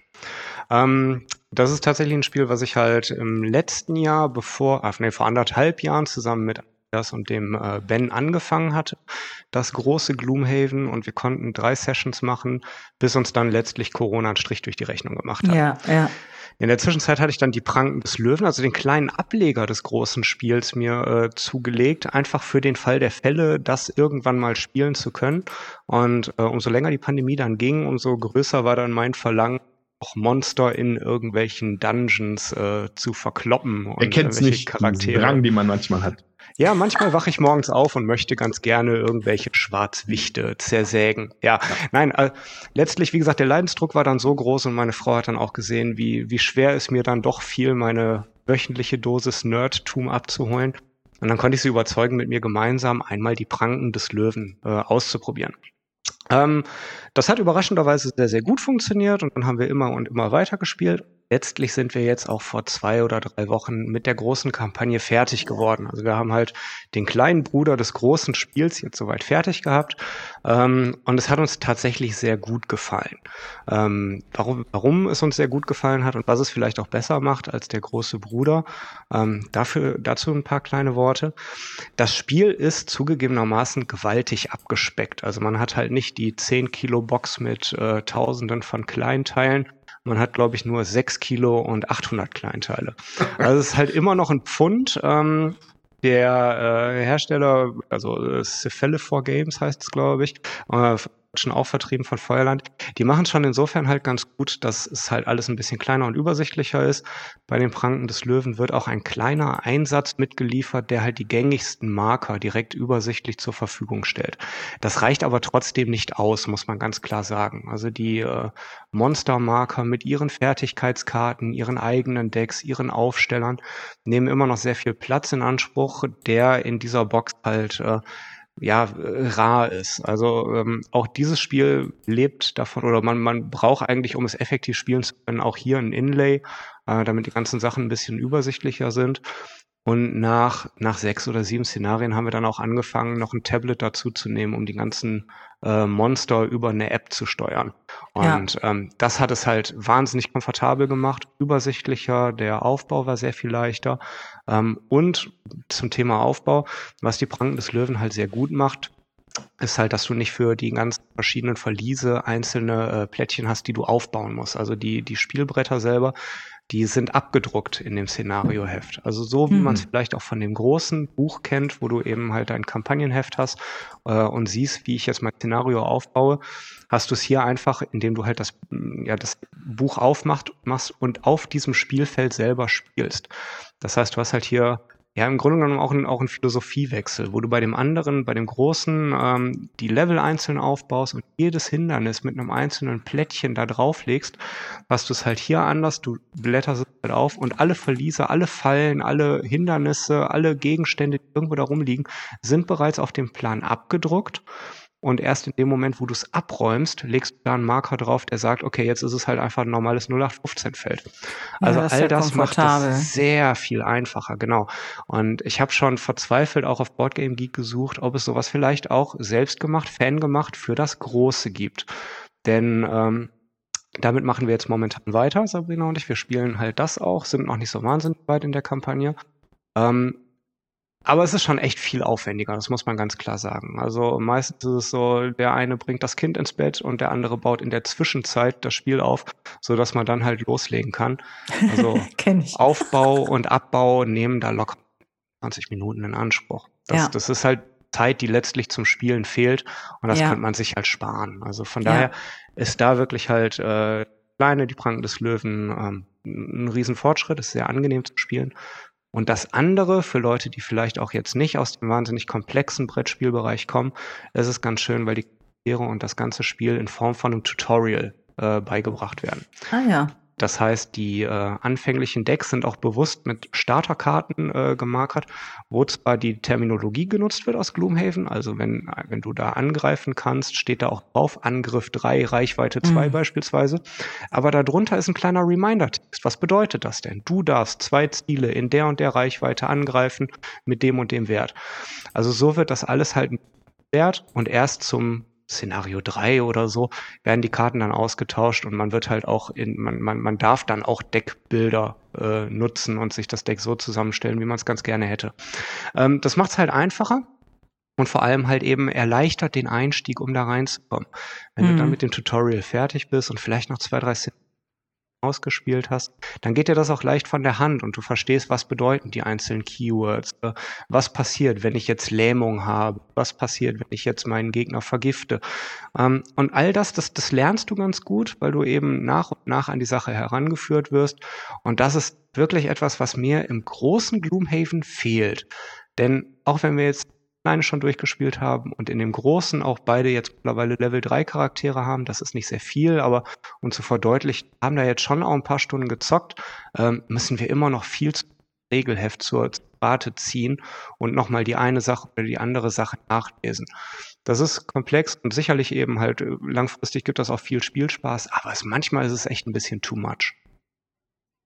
Also das, da kann ich dir zustimmen. Wir spielen das auch gerade zu zweit. Also wir haben vor Jahren äh, mit Thomas auch mal angefangen, äh, hat der Steffen die englische Box gekauft ähm, zu dritt. Und ich fand es mega zäh und wir haben uns auch nicht so häufig getroffen. Und jedes Mal, also wenn da irgendwie schon zwei, drei Monate dazwischen waren, wir spielen ja zwischendurch auch andere Sachen, dann habe ich das wieder vergessen, was auf den Karten stand, auf Englisch sowieso. Also ich, ich habe mich sehr schwer getan. Und ähm, Ach ja, auch der Steffen möchte natürlich mit mir was spielen und hat dann äh, die deutsche Box gekauft. Also wir haben die englische jetzt zu verkaufen, falls uns, falls jemand das hört und die haben möchte, der hat alles zugeklebt und man kann die englische Box bei uns kriegen. Also auf jeden Fall spielen wir es jetzt auf Deutsch. Was ich äh, deutlich hilfreicher finde als auf Englisch. Wir spielen auch deutlich näher dran und wir spielen es nur zu zweit. Und das finde ich persönlich auch besser, weil ähm, Dazu muss ich sagen, ich bin jetzt nicht der Mega-Fan von kooperativen Spielen und was mir hier dran schon gefällt, ist, dass ich meine Karten selber aussuchen kann, ohne dass der Gegner bestimmt und sagt, ne, wir sprechen uns zwar ab, was machst du als erstes, was machst du als zweites. Ich kann da vielleicht, ne, und man weiß ja dann auch nach ein paar Mal, was hat denn der Mitspieler eigentlich auch für Karten. Es spielt sich dann schon so ein, gerade wenn man dran bleibt äh, und nur einen Mitspieler hat, ähm, dann kriegt man das halt besser mit. Ähm, und ja, das finde ich, das geht dann deutlich flotter. Also ähm, ich möchte das nicht, also es hat nichts mit dir zu tun, Tommy, aber ich möchte es nicht nochmal zu dritt oder schon gar nicht zu viert spielen, weil ich einfach finde, da ist so eine lange Downtime und äh, bis man dann abgehandelt hat, äh, äh, alle Leute, die dran sind mit ihrem Zug und dann das Monster wieder und das, das zieht sich einfach. Und je mehr Spieler man hat, desto mehr zieht sich das auch. Und je mehr Spieler man hat, desto mehr Monster stehen da auch. Und ähm, das finde ich, also da reicht mir das zu zweit, weil auch gerade diese Kampagnen, das dauert ja ewig, sag ich mal. Also wir haben jetzt, ähm, wir sind jetzt, also wir haben ein paar Szenarien gespielt, ich glaube fünf oder sechs. Und äh, ich bin gerade erst äh, auch Rang zwei. Ähm, der Steffen hat zwischendurch noch die Figur gewechselt, weil er es besser fand. Ähm, und er ist da jetzt auch mit seiner äh, Figur auch, glaube ich, gerade erst hochgelevelt auf zwei, wenn überhaupt. Und ähm, ja, das, das dauert auch einfach, bis man da besser wird und bessere Karten kriegt und äh, vielleicht besser draufschlagen kann. Und wir spielen auch äh, mit der App, damit es eben auch schneller geht. Und ähm, ja, also mit mehreren Leuten möchte ich das am Tisch nicht spielen. Ich kann sagen, der Steffen spielt das online, die spielen zu dritt und da funktioniert es auch ganz gut, weil einfach der Rechner da auch mehr rausrechnet. Die spielen da, ähm, ich weiß nicht, über Steam oder was konnte man ja, da irgendwas online, kaufen. Diese Online-Umsetzung. Ja, genau. Und äh, da wird ja dann halt direkt noch mehr rausgerechnet, äh, was der Rechner sowieso schon direkt macht, was du nicht händisch abhandeln musst und das funktioniert dann wohl besser. Ähm, aber zu zweit, also am Tisch möchtest du nur zu zweit spielen. Ähm, das ist bei mir interessanterweise genau andersrum. Also ich würde es halt wahnsinnig gerne wieder zu dritt spielen, aus verschiedenen Gründen. Also ich sehe das ein, dass, dass die Spielzeit deutlich äh, nach oben geht. Ich glaube aber, das liegt in erster Linie daran, dass eben halt die Level mit skalieren und mehr Spieler eben, wie du es schon sagtest, halt mehr Monster mitbringen, die halt natürlich auch besiegt werden wollen. Ähm, die Zeit, die die einzelnen Spieler nutzen, glaube ich, die wird sich gar nicht so signifikant erhöhen, weil halt die Auswahl, was mache ich denn, ja parallel läuft. Ja, das Und, stimmt. Aber sicherlich ist da ein größerer Abstimmungsbedarf. Also die Spielzeit wird auf jeden Fall hoch. Ähm, der Grund, warum ich das aber unbedingt gerne mit mehreren Spielern spielen würde, ist einfach auch die Charakterauswahl. Denn in einer Zweispielergruppe bist du halt stark eingeschränkt, was wähle ich denn an Charakteren? Es gibt halt einige, die einfach in einem Zweispielerspiel ihre Stärken nicht ausspielen können. Mhm. Also das gibt es bei den Pranken des Löwen, gibt es sicherlich leere Hüterin, die halt eher so der Support-Charakter ist. Und kannst halt nicht nur einen Kämpfer haben und einer steht im Hintergrund und heilt die Mhm. ganze Zeit. Das ist einfach nicht effektiv. Also effektiv brauchst du da, glaube ich, wirklich zwei Leute, die halt auch in die Schlacht ziehen. Mhm. Ähm, und wenn du dann noch einen dritten Support-Charakter hast, der dazukommt, dann ist das, glaube ich, halt schon ganz wichtig. Und alleine das gibt dem Spiel, glaube ich, ein bisschen mehr Tiefe, wenn du da auch die Gruppe entsprechend designen kannst. Mhm. Mhm. Ja, und jetzt als derjenige, der hier wahrscheinlich mit am wenigsten Gloomhaven-Erfahrung hat, ja, weil ich ja, wie gesagt, nur einen Hauch von angespielt äh, habe, quasi vom großen Gloomhaven, das kleine gar nicht kenne, die Brüderspielversion auch nicht kenne, ähm, würde ich Jutta auf jeden Fall zustimmen, dass es halt echt viele, viele Monster sind. Das ist halt irgendwann wirkt, wirkt es einfach. Also ich finde ein Szenario über drei, zwei, drei Stunden, das ist halt vielleicht ein bisschen too much so für so ein Set, für so, ein, für so eine Runde, weil auch der, weil man auch dann zwischen den Partien nicht so einen riesigen Fortschritt fühlt, ja, weil einfach mm. Tausende Szenarien sind. Aber ich glaube trotzdem, dass es für mehr Spieler äh, das ist also ich, dass ich auch mehr Spieler bevorzugen würde, allein schon wegen diesem, wenn ich mich richtig erinnere, ist ja diese Elementarmechanik dann drin. Das heißt also, der eine Spieler macht dies, dann geht auf diesem Elementarboard der Marker hoch, was dann für den nächsten Spieler wiederum die Aktion interessanter machen könnte, mhm. weil jetzt das Feuerelement irgendwie am Start ist oder so. Und da ist natürlich mit mehr Spielern, die unterschiedliche Charaktere haben, natürlich auch noch viel mehr Möglichkeiten. Also würde ich mal so schätzen. Also das sagt der Steffen ja auch. Also ne, was der Christian sagt mit drei äh, Leuten, äh, diese unterstützenden Charakter und ja auch was du sagst, Andreas, dann äh, kriegt man da diese magischen Dinger mehr freigeschaltet. Das stimmt. Also ich gebe dir recht. Ähm, nur so vom Spielgefühl. Also ich finde, da muss man auch dranbleiben. Äh, da muss man die Möglichkeit haben, viele Sachen äh, äh, also mehrere Szenarien auch in zeitlicher Abfolge nah aneinander spielen zu können. Und ähm, da merke ich einfach, je mehr Leute ich abstimmen muss, desto weniger habe ich die Möglichkeit. Und mhm. jetzt sind wir hier zu zweit und dann können wir uns abends mal hinsetzen und sagen, so jetzt machen wir das. Also mhm. letztes. Wochenende, Samstag, hat es ja den ganzen Tag geregnet und wir haben irgendwie zwei Partien Gloomhaven und drei Partien drei Jahren, äh, Forum drei Jahren gespielt. So, ne? Und dann hat, also wir wechseln uns da jetzt ab, immer einmal Gloomhaven, einmal was anderes. Und ähm, da merke ich einfach, das bringt mir auch noch mal mehr Spielspaß. Und wenn ich das darauf warten muss, dass ich mich wieder mit drei Leuten äh, treffe und dass wir was spielen können und ich will vielleicht dann nicht immer Gloomhaven spielen, wenn ich mich gerade mit den drei Leuten treffe und das ist halt irgendwie nur einmal in der Woche, dann ähm, bringt mir das, äh, habe ich da keinen Bock drauf. Also dann sitze ich lieber hier mit dem Steffen und zock äh, zu zweit. Ja, also da an der Stelle tatsächlich Amen so von meiner Seite. Ähm, ich spiele gerne so Kampagnenspiele, äh, Gloomhaven oder bei uns auch gerade ganz viel Arkham, ja, Arkham Horror, das Kartenspiel. Aber ich habe immer zwischendurch die Tendenz, einfach auch Bock, da mal was anderes zu spielen. Und da, das ist immer so eine, da gehen dann vielleicht auch die Erwartungen in so einer Gruppe auseinander. Die Leute sagen, ja, wir spielen jetzt erstmal Gloomhaven ein halbes Jahr. Das, ich hätte dann gerne zwischendurch auch mal was anderes wahrscheinlich. Und so, das ist, also das kann ich dann auch verstehen, ne? dass es dann vielleicht mit zwei Leuten einfacher zu managen ist.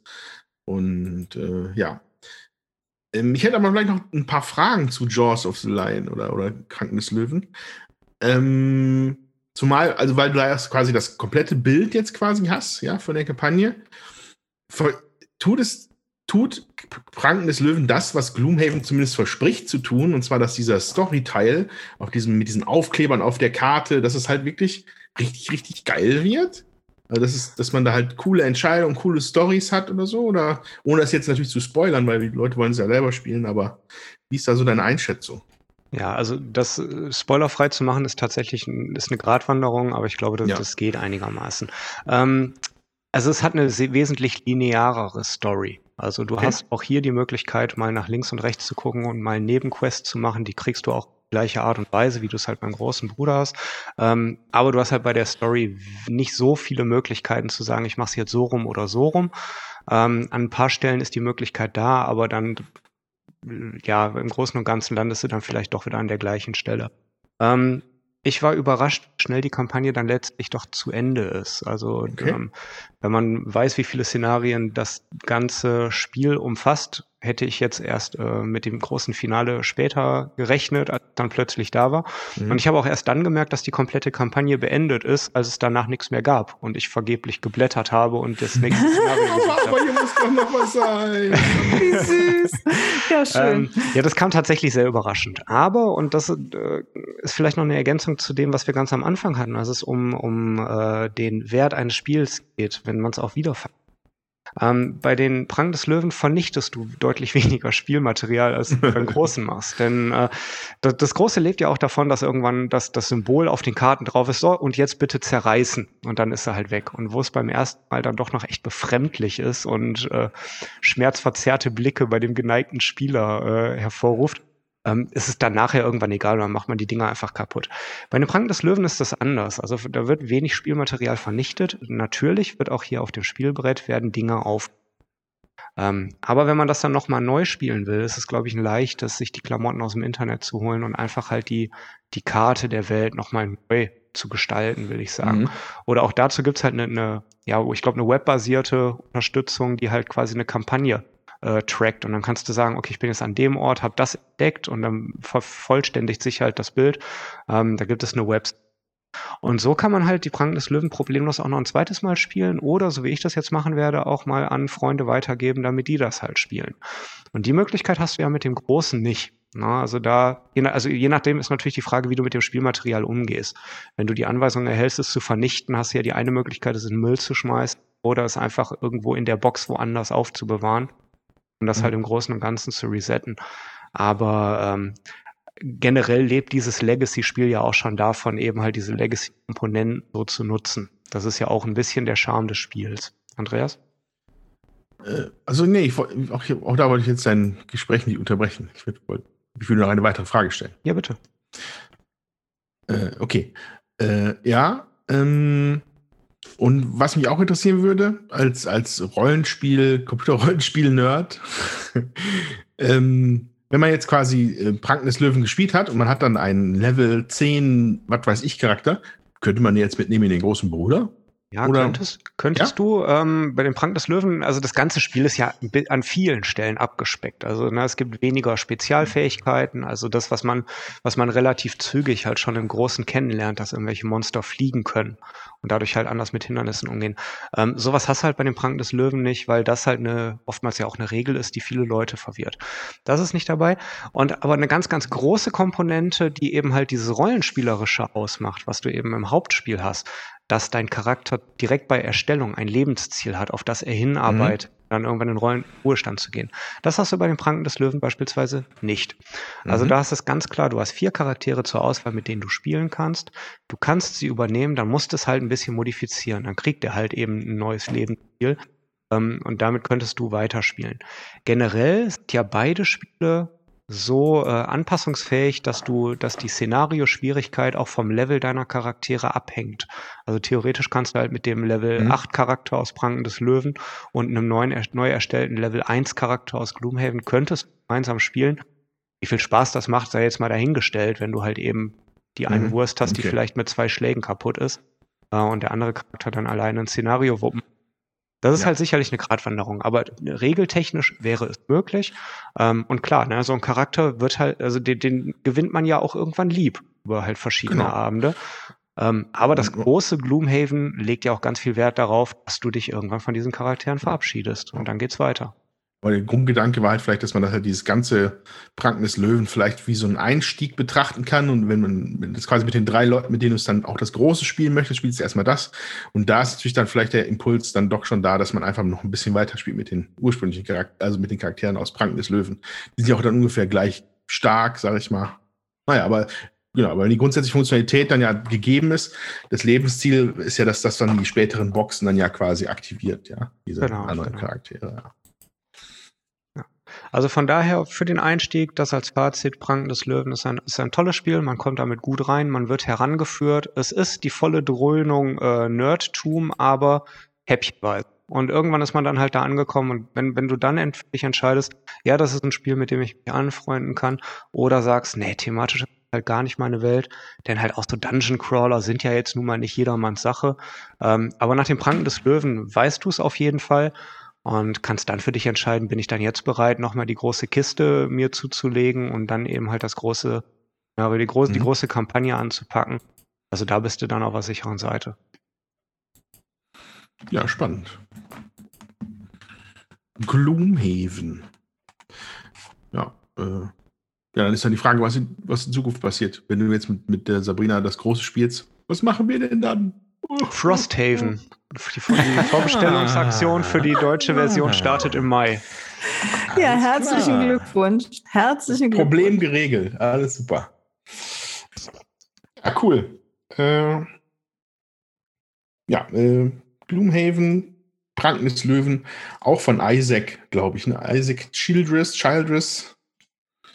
Und äh, in Deutschland war Feuerland, tippe ich mal, ja? Ja. Genau. Okay, cool. Ähm, dann ist ja dann jetzt noch eine Sache über, die ich ja ganz am Anfang erwähnt hatte und äh, irgendwie zwischendurch auch mal so durchgeschimmert ist, dass, äh, die große Unzufriedenheit von Jutta mit Calico und der, die große Zufriedenheit mit Calico beim Christian. Und ähm, das wäre doch mal interessant, einmal kurz da zu beleuchten, wo es denn da hakt. Das würde mich mal interessieren. Und dann weiß ich vielleicht auch besser, wo ich dann in diesem Spektrum lande. So, äh, genau. Also vielleicht, Jutta, wiederholst du noch mal dein, deine Probleme mit dem Spiel, würde ich sie mal Ja, nennen. also was mir nicht äh, gefällt, ist, dass ich nur drei Plättchen zur Auswahl habe, ähm, aus denen ich nachziehen kann, was meine Einschränkung dann beim Puzzeln sehr stark erhöht. Also ich muss dann halt irgendwann, ähm, ich wiederhole nochmal, man hat so ein, so ein, ein Board, das ist für jeden ähnlich. Man hat drei ähm, Ziele, worauf man hinarbeitet, die man fertig puzzeln will. Äh, und die hat man äh, im Board ausliegen und drumherum muss man die entsprechenden Plättchen äh, puzzeln, damit man dann das Ziel erreicht. So, ganz grob. Und ich ziehe immer ein, ähm, ein Plättchen habe ich auf der Hand, eins ziehe ich aus dem Sack und dann muss ich mich entscheiden, welches ich davon legen will. So, oder wo ich es hinlegen will, kann ich dann schon immer überlegen. Und ähm, ja, nachziehen tue ich äh, am Ende meines Zuges wieder aus den drei Plättchen, die aus der Auslage liegen. Das ist das ganze Spiel und mein, meine Kritik äh, ist halt, ich kann mich so viel mühen, wie ich will beim Puzzeln. Die ähm, drei Plättchen, die dann in der Auslage liegen, aus denen ich ziehen kann, ähm, das kann mal sein, dass die gut passen. Das kann aber auch sein, dass dann nur Schrott liegt und ich äh, gar nichts ziehen kann, was meiner Zielerfüllung hilfreich ist. So. Und ähm, klar, man muss sich irgendwann entscheiden, äh, was nehme ich und was kriege ich vielleicht noch fertig gepuzzelt, aber äh, wenn ich, wenn die letzten drei Runden vielleicht so laufen und dass ich äh, kein ordentliches Plättchen in meinen Puzzlebereich so einfügen kann, dass ich meine Ziele noch erfüllen kann, dann kann es für mich auch mal ganz doof laufen. Und das macht mir keinen Spaß. Da ist, es ist mir einfach zu zufällig. Und das kann ich durchaus nachvollziehen. Also es gibt ja auch bewusst extra in den Regeln ist noch ein Passus da drin, wenn ich es jetzt beispielsweise nur zu zweit spiele, dass man dann einen kompletten Satz Plättchen da rausnimmt, um Ah, es okay. halt, ähm, um es halt nicht so nicht so random zu gestalten, sondern eben, dass du dann eher mit auch rechnen kannst, wenn ich genau weiß, ah ja, komm, hier die ähm, die, die blauen Striche sind jetzt schon einmal verbaut, dann sind sie noch einmal in, in dem Sack drin. Das kannst du dann halt auch ja, besser durchrechnen oder davon ausgehen, wie wahrscheinlich ist das denn, dass ich das jetzt kriege. Aber ähm, wenn du die jetzt beispielsweise nicht rausnimmst, dann ist der Sack natürlich randvoll mit Dingen, die du eben nicht haben willst. Klar, das, Ja. das, das sehe ich ein. Ähm, ich finde tatsächlich, der Charme dabei ist, dass du dich auch in Teilen entscheiden musst. Ähm, worauf gehe ich denn? Denn das Spiel ist auch ein Stück weit eine Mangelverwaltung. Also du wirst nie den perfekten Lauf schaffen, dass du alle sechs Knöpfe plus den Regenbogenknopf, viele teure oder wertvolle Ka äh, Katzen ähm, hast und deine ganzen Zielpläne mit dem Maximum erfüllt hast. Das funktioniert nicht. Also das, das ist auch ganz klar. Ähm, muss aber schauen halt für dich, was kann ich denn erreichen und was nicht. Und das finde ich ist halt wirklich das Interessante daran, sich so lange wie möglich viele Optionen offen zu halten. Also ich versuche beispielsweise ähm, halt zwei Linien zu haben. Also das, worauf baue ich hin. Aber ich habe auch ganz gerne immer ein Schrottplättchen vor mir, was ich aber zur Not vielleicht noch für einen Knopf irgendwo ver ver verbauen kann oder so. Und ähm, im besten Fall funktioniert das halt und du kriegst halt das Plättchen, was dir noch fehlt. Und total befriedigend, wenn du dann doch noch auf einmal die Elferkatze irgendwie legen kannst.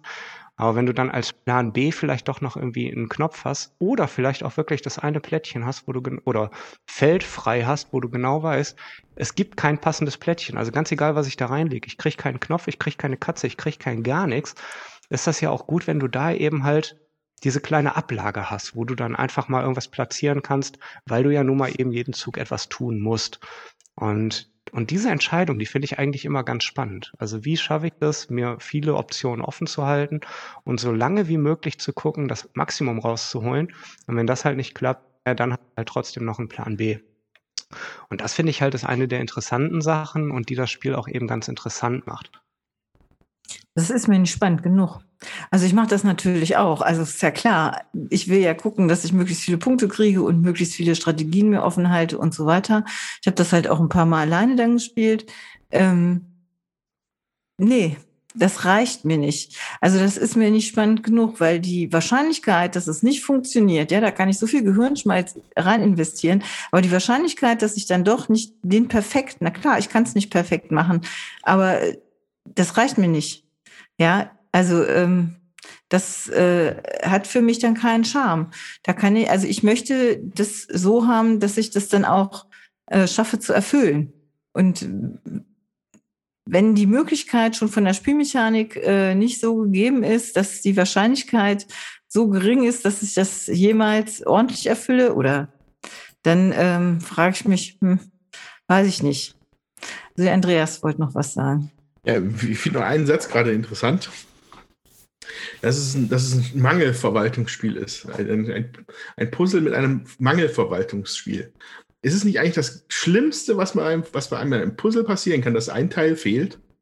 Ja, genau so, genau so. Also das ist einfach nur so aus der, aus dieser, aus der, also ich, ähm, ich, bin, ich, ich bin ja hier in der, in der Runde hier quasi so der, der, der Rosenberg-Puzzler, ja, ich mag die ja so gerne. Ähm, und da hat man natürlich auch mal fehlt was, aber in der Regel hat man eigentlich immer zu viel von allem. und das passt dann deswegen nicht, ja. Ähm, vielleicht ist das ja auch ein, ein, vielleicht ist es einfach so ein, so ein, so ein, so ein, so ein da, da, guckt der Nagel raus aus dem Brett vielleicht, wo man, wenn man halt einfach ein Puzzle, was man nicht fertig kriegen kann. Das ist vielleicht, das, vielleicht ist das ja irgendwie auch ein Problem damit. Ja, aber das genau das empfinde ich als unbefriedigend.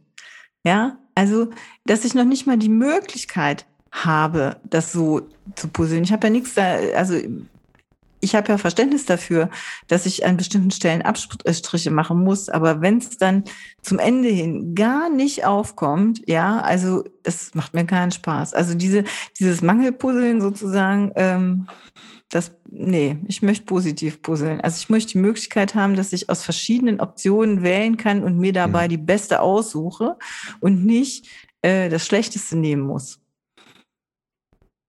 ja, wenn ich wirklich also an Odin oder so denke, feste Odin, ähm, da gibt es selten den Fall, dass jemand ein Puzzleteil wegnimmt, was du nicht haben, das, was du vielleicht haben wolltest. Das ist maximal bei diesen Schmiedwaren, glaube ich. Da gibt es so sehr exotische Größen, die dann vielleicht gerade perfekt gepasst hätten.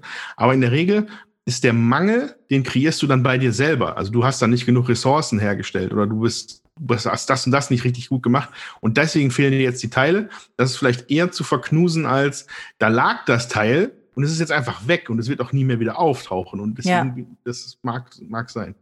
Was mich noch interessieren würde, vielleicht, also Christian soll natürlich auch noch was dazu sagen können, aber ähm, hat dein Memory-Experiment funktioniert, Jutta? Oder? Ja, ich habe das ausprobiert und es, ähm, also beim ersten Mal nicht. Ähm, da war ich genauso schlecht wie in der ersten Partie. In der zweiten Partie war es dann besser, aber ähm, auch da habe ich gemerkt, es befriedigt mich nicht. Mhm. Ja, also ähm, ich, ich finde dieses Puzzeln halt unbefriedigend. Äh, und ja, vielleicht hast du das äh, gut ähm, auf den Punkt gebracht, Christian. Das ist ein Mangelpuzzle. Ja, ähm, das macht mir auf Dauer dann keinen Spaß. Ich möchte lieber ein befriedigendes Spielerlebnis haben. Ich möchte bei einer äh, äh, geistigen Anstrengung äh, möchte ich das schaffen, dass ich das irgendwie löse. Und dann bringt mir so ein Rush Hour, wo ich so, ein, so eine Karte habe, so muss es aufbauen und es wird eine Lösung geben und ich werde das irgendwann schaffen, die Lösung zu haben. Das befriedigt mich dann mehr. Ja, ähm, und äh, das, da kommt es ja auf das Spielgefühl an. Und da äh, habe ich dann gedacht, nee, also auch das befriedigt mich nicht. Das, äh, da kann ich dann auch die verschiedenen Schwierigkeitsgrade, die es da vielleicht noch gibt, ja, die sind dann schwierig. Äh, und dann hängt es wieder vom Glück ab, ob ich es schaffe oder nicht, weil ich dann das entsprechende Plättchen oder nicht ziehe. Und das, ähm, das reizt mich dann nicht so. Und deswegen, wie gesagt, wird unser Haus auch wieder verlassen. Also ist, Aus ähm, mit den Katzen. Ja, ist schade. Also ähm, gerade bei dem Spiel, ähm, ich finde es so witzig, weil ich hatte das auf Kickstarter gesehen und habe gedacht, naja, mein Gott, das ist nichts für uns. Und dann wurde das ja total gehypt und alle Welt sprach davon, das ist ein schwieriges Puzzle und, und, und. Ja, es, ja, es ist schon ein schwieriges Puzzle und man kann schon da Gehirnschmalz investieren, um äh, zu überlegen, welches Plättchen passt denn da jetzt vielleicht noch und kriege ich äh, nicht nur die äh, die einfache Wertung, sondern vielleicht auch die doppelte Wertung, wenn ich das schaffe, die anderen Farben dahin zu puzzeln. Aber ähm, letztendlich hängt es am Glück, was wird an Plättchen gezogen. Und dann kann ich mich vorher, wie gesagt, so viel mühen, wie ich will. Dann äh, muss das nicht unbedingt positiv für mich verlaufen. Und das, ähm, das finde ich dann zwar schwierig in der, äh, oder ist schwierig in der äh, Lage auf dem Brett, ist aber nicht äh, schwierig äh, von dem Management meiner Möglichkeiten, weil die Möglichkeiten, die ich habe, sind ja vorgegeben. Ich kann immer eins von zwei Plättchen legen. So, ähm, das ist mir zu wenig. Hm. Nein, wie gesagt, also das kann ich durchaus verstehen und Geschmäcker sind da ja auch abs absolut unterschiedlich. Ich finde es halt durchaus interessant, eben diesen Glückseffekt, der ja sicherlich da ist, den kann man ja auch nicht wegreden. Ähm, aber man kann ja eben halt durch die Art, wie man das spielt, den Glücksanteil zumindest reduzieren. Also in dem Moment, wo du mehrere Möglichkeiten hast, ähm, hast du ja also kann, kann das ja durchaus sein, dass du halt verschiedene Wege dann offen hast äh, oder die auch bewusst offen hältst. Aber klar, ja. du hast, du hast durchaus recht. Also wenn du halt nachher dann, weiß nicht, zwei Möglichkeiten hast, aber es kommt leider halt die dritte als neues Plättchen dazu, dann wird's halt schwierig, da gewinnbringend noch irgendwie was rauszuholen. Von daher kann ich das halt schon verstehen. Aber es tröstet mich dann an der Stelle auch zu sehen, naja gut, aber das Pech, das haben ja vielleicht die anderen Spieler auch. Ja. Ähm, hilft mir natürlich nicht, wenn ich halt jetzt mein, meinen schönen Plan habe und der halt nicht aufgeht. Also dieses ja. Erfolgserlebnis, was dann vielleicht fehlt, ähm, das, das kann ich schon verstehen, wenn, wenn, wenn einem das dann fehlt. Na klar. Ja, also ich, ne, das, das ist wirklich von demjenigen ab, der das, ähm, also der da spielt, weil ähm, ich überlege natürlich auch, was fange ich mit meiner Zeit an? So, wie, wie kostbar ist mir meine Zeit? Und spiele ich dann ein Spiel, was mich nicht wirklich befriedigt? So. Und deswegen ähm, geht es bei uns raus. Ich glaube, es gibt genug Leute, denen das äh, gut gefällt. Aber da muss ich wirklich sagen, äh, da bin ich zu sehr Hardcore-Gamer ähm, und, und mag halt auch gerne diese, diese Kenner- und Expertenspiele und ähm, da möchte ich auf einem anderen Niveau puzzeln oder da möchte ich, also ich möchte ein anderes befriedigendes Spielerlebnis haben dann. Und das werde ich bei diesem Spiel halt nicht bekommen. Deswegen geht's raus. Hm. Ja, also es kann sicherlich auch eben an der Zusammensetzung der Spielgruppe liegen, denn ich habe halt die was noch mit drei anderen Erwachsenen zu spielen und dann trifft das halt den Nerv und oder ich spiele es halt eben mit Tochter und Patenkind gemeinsam und dann halte ich mich halt auch zurück und dann puzzelt mhm. mich auf einem anderen Level. Aber ja. klar, sicher, wenn halt dein, dein Umfeld da auch nicht mitzieht oder äh, nicht, nicht das gleiche Interesse hat, dann macht so ein Spiel natürlich auch keinen Sinn, na klar. Ja, also ich äh, freue mich, dass ich hier zwischendurch mal mit einem von unseren Kindern, der spielt auch nicht so komplex, äh, spielt dann mit mir schon mal Quirkel und ähm, das spiele ich auch auf der Arbeit. Das finde ich hat dann noch mal eine andere Befriedigung, weil ich kann tatsächlich aus sechs Steinen wählen und einzulegen. Und da auch eine, ist die Legemöglichkeit ja auch nicht begrenzt. Also ich kann ja anlegen, wo ich will. Das ist vom Einfachheit äh, des Spiels, äh, finde ich das genauso einfach. Ja, ich ziehe was und lege was an. Ähm, nicht in, auf meinem einem eigenen Brett von der äh, Puzzlestruktur, aber auf dem gemeinsamen Brett, wo, äh, also in der gemeinsamen Auslage, wo mache ich denn die meisten Punkte und wo kann ich vielleicht jemand anders noch was verbauen? Und ich muss genauso intensiv gucken und muss genauso äh, ähm, stark nachdenken und habe aber ähm, für mich ein befriedigenderes Erlebnis, weil ich mich selber nicht so begrenzt fühle. Ja, unterm Strich kann man sagen, Puzzeln ist das, was man daraus macht. Puzzeln ist Einstellungssache. so ein bisschen. Äh, ja. Ja, aber interessant. Äh, ja, also ich, ich würde wahrscheinlich sogar äh, so auf im Spektrum liege ich so ein bisschen in Richtung Jutta, weil ähm, ich mag ich mag Mangelspiele nicht so gerne.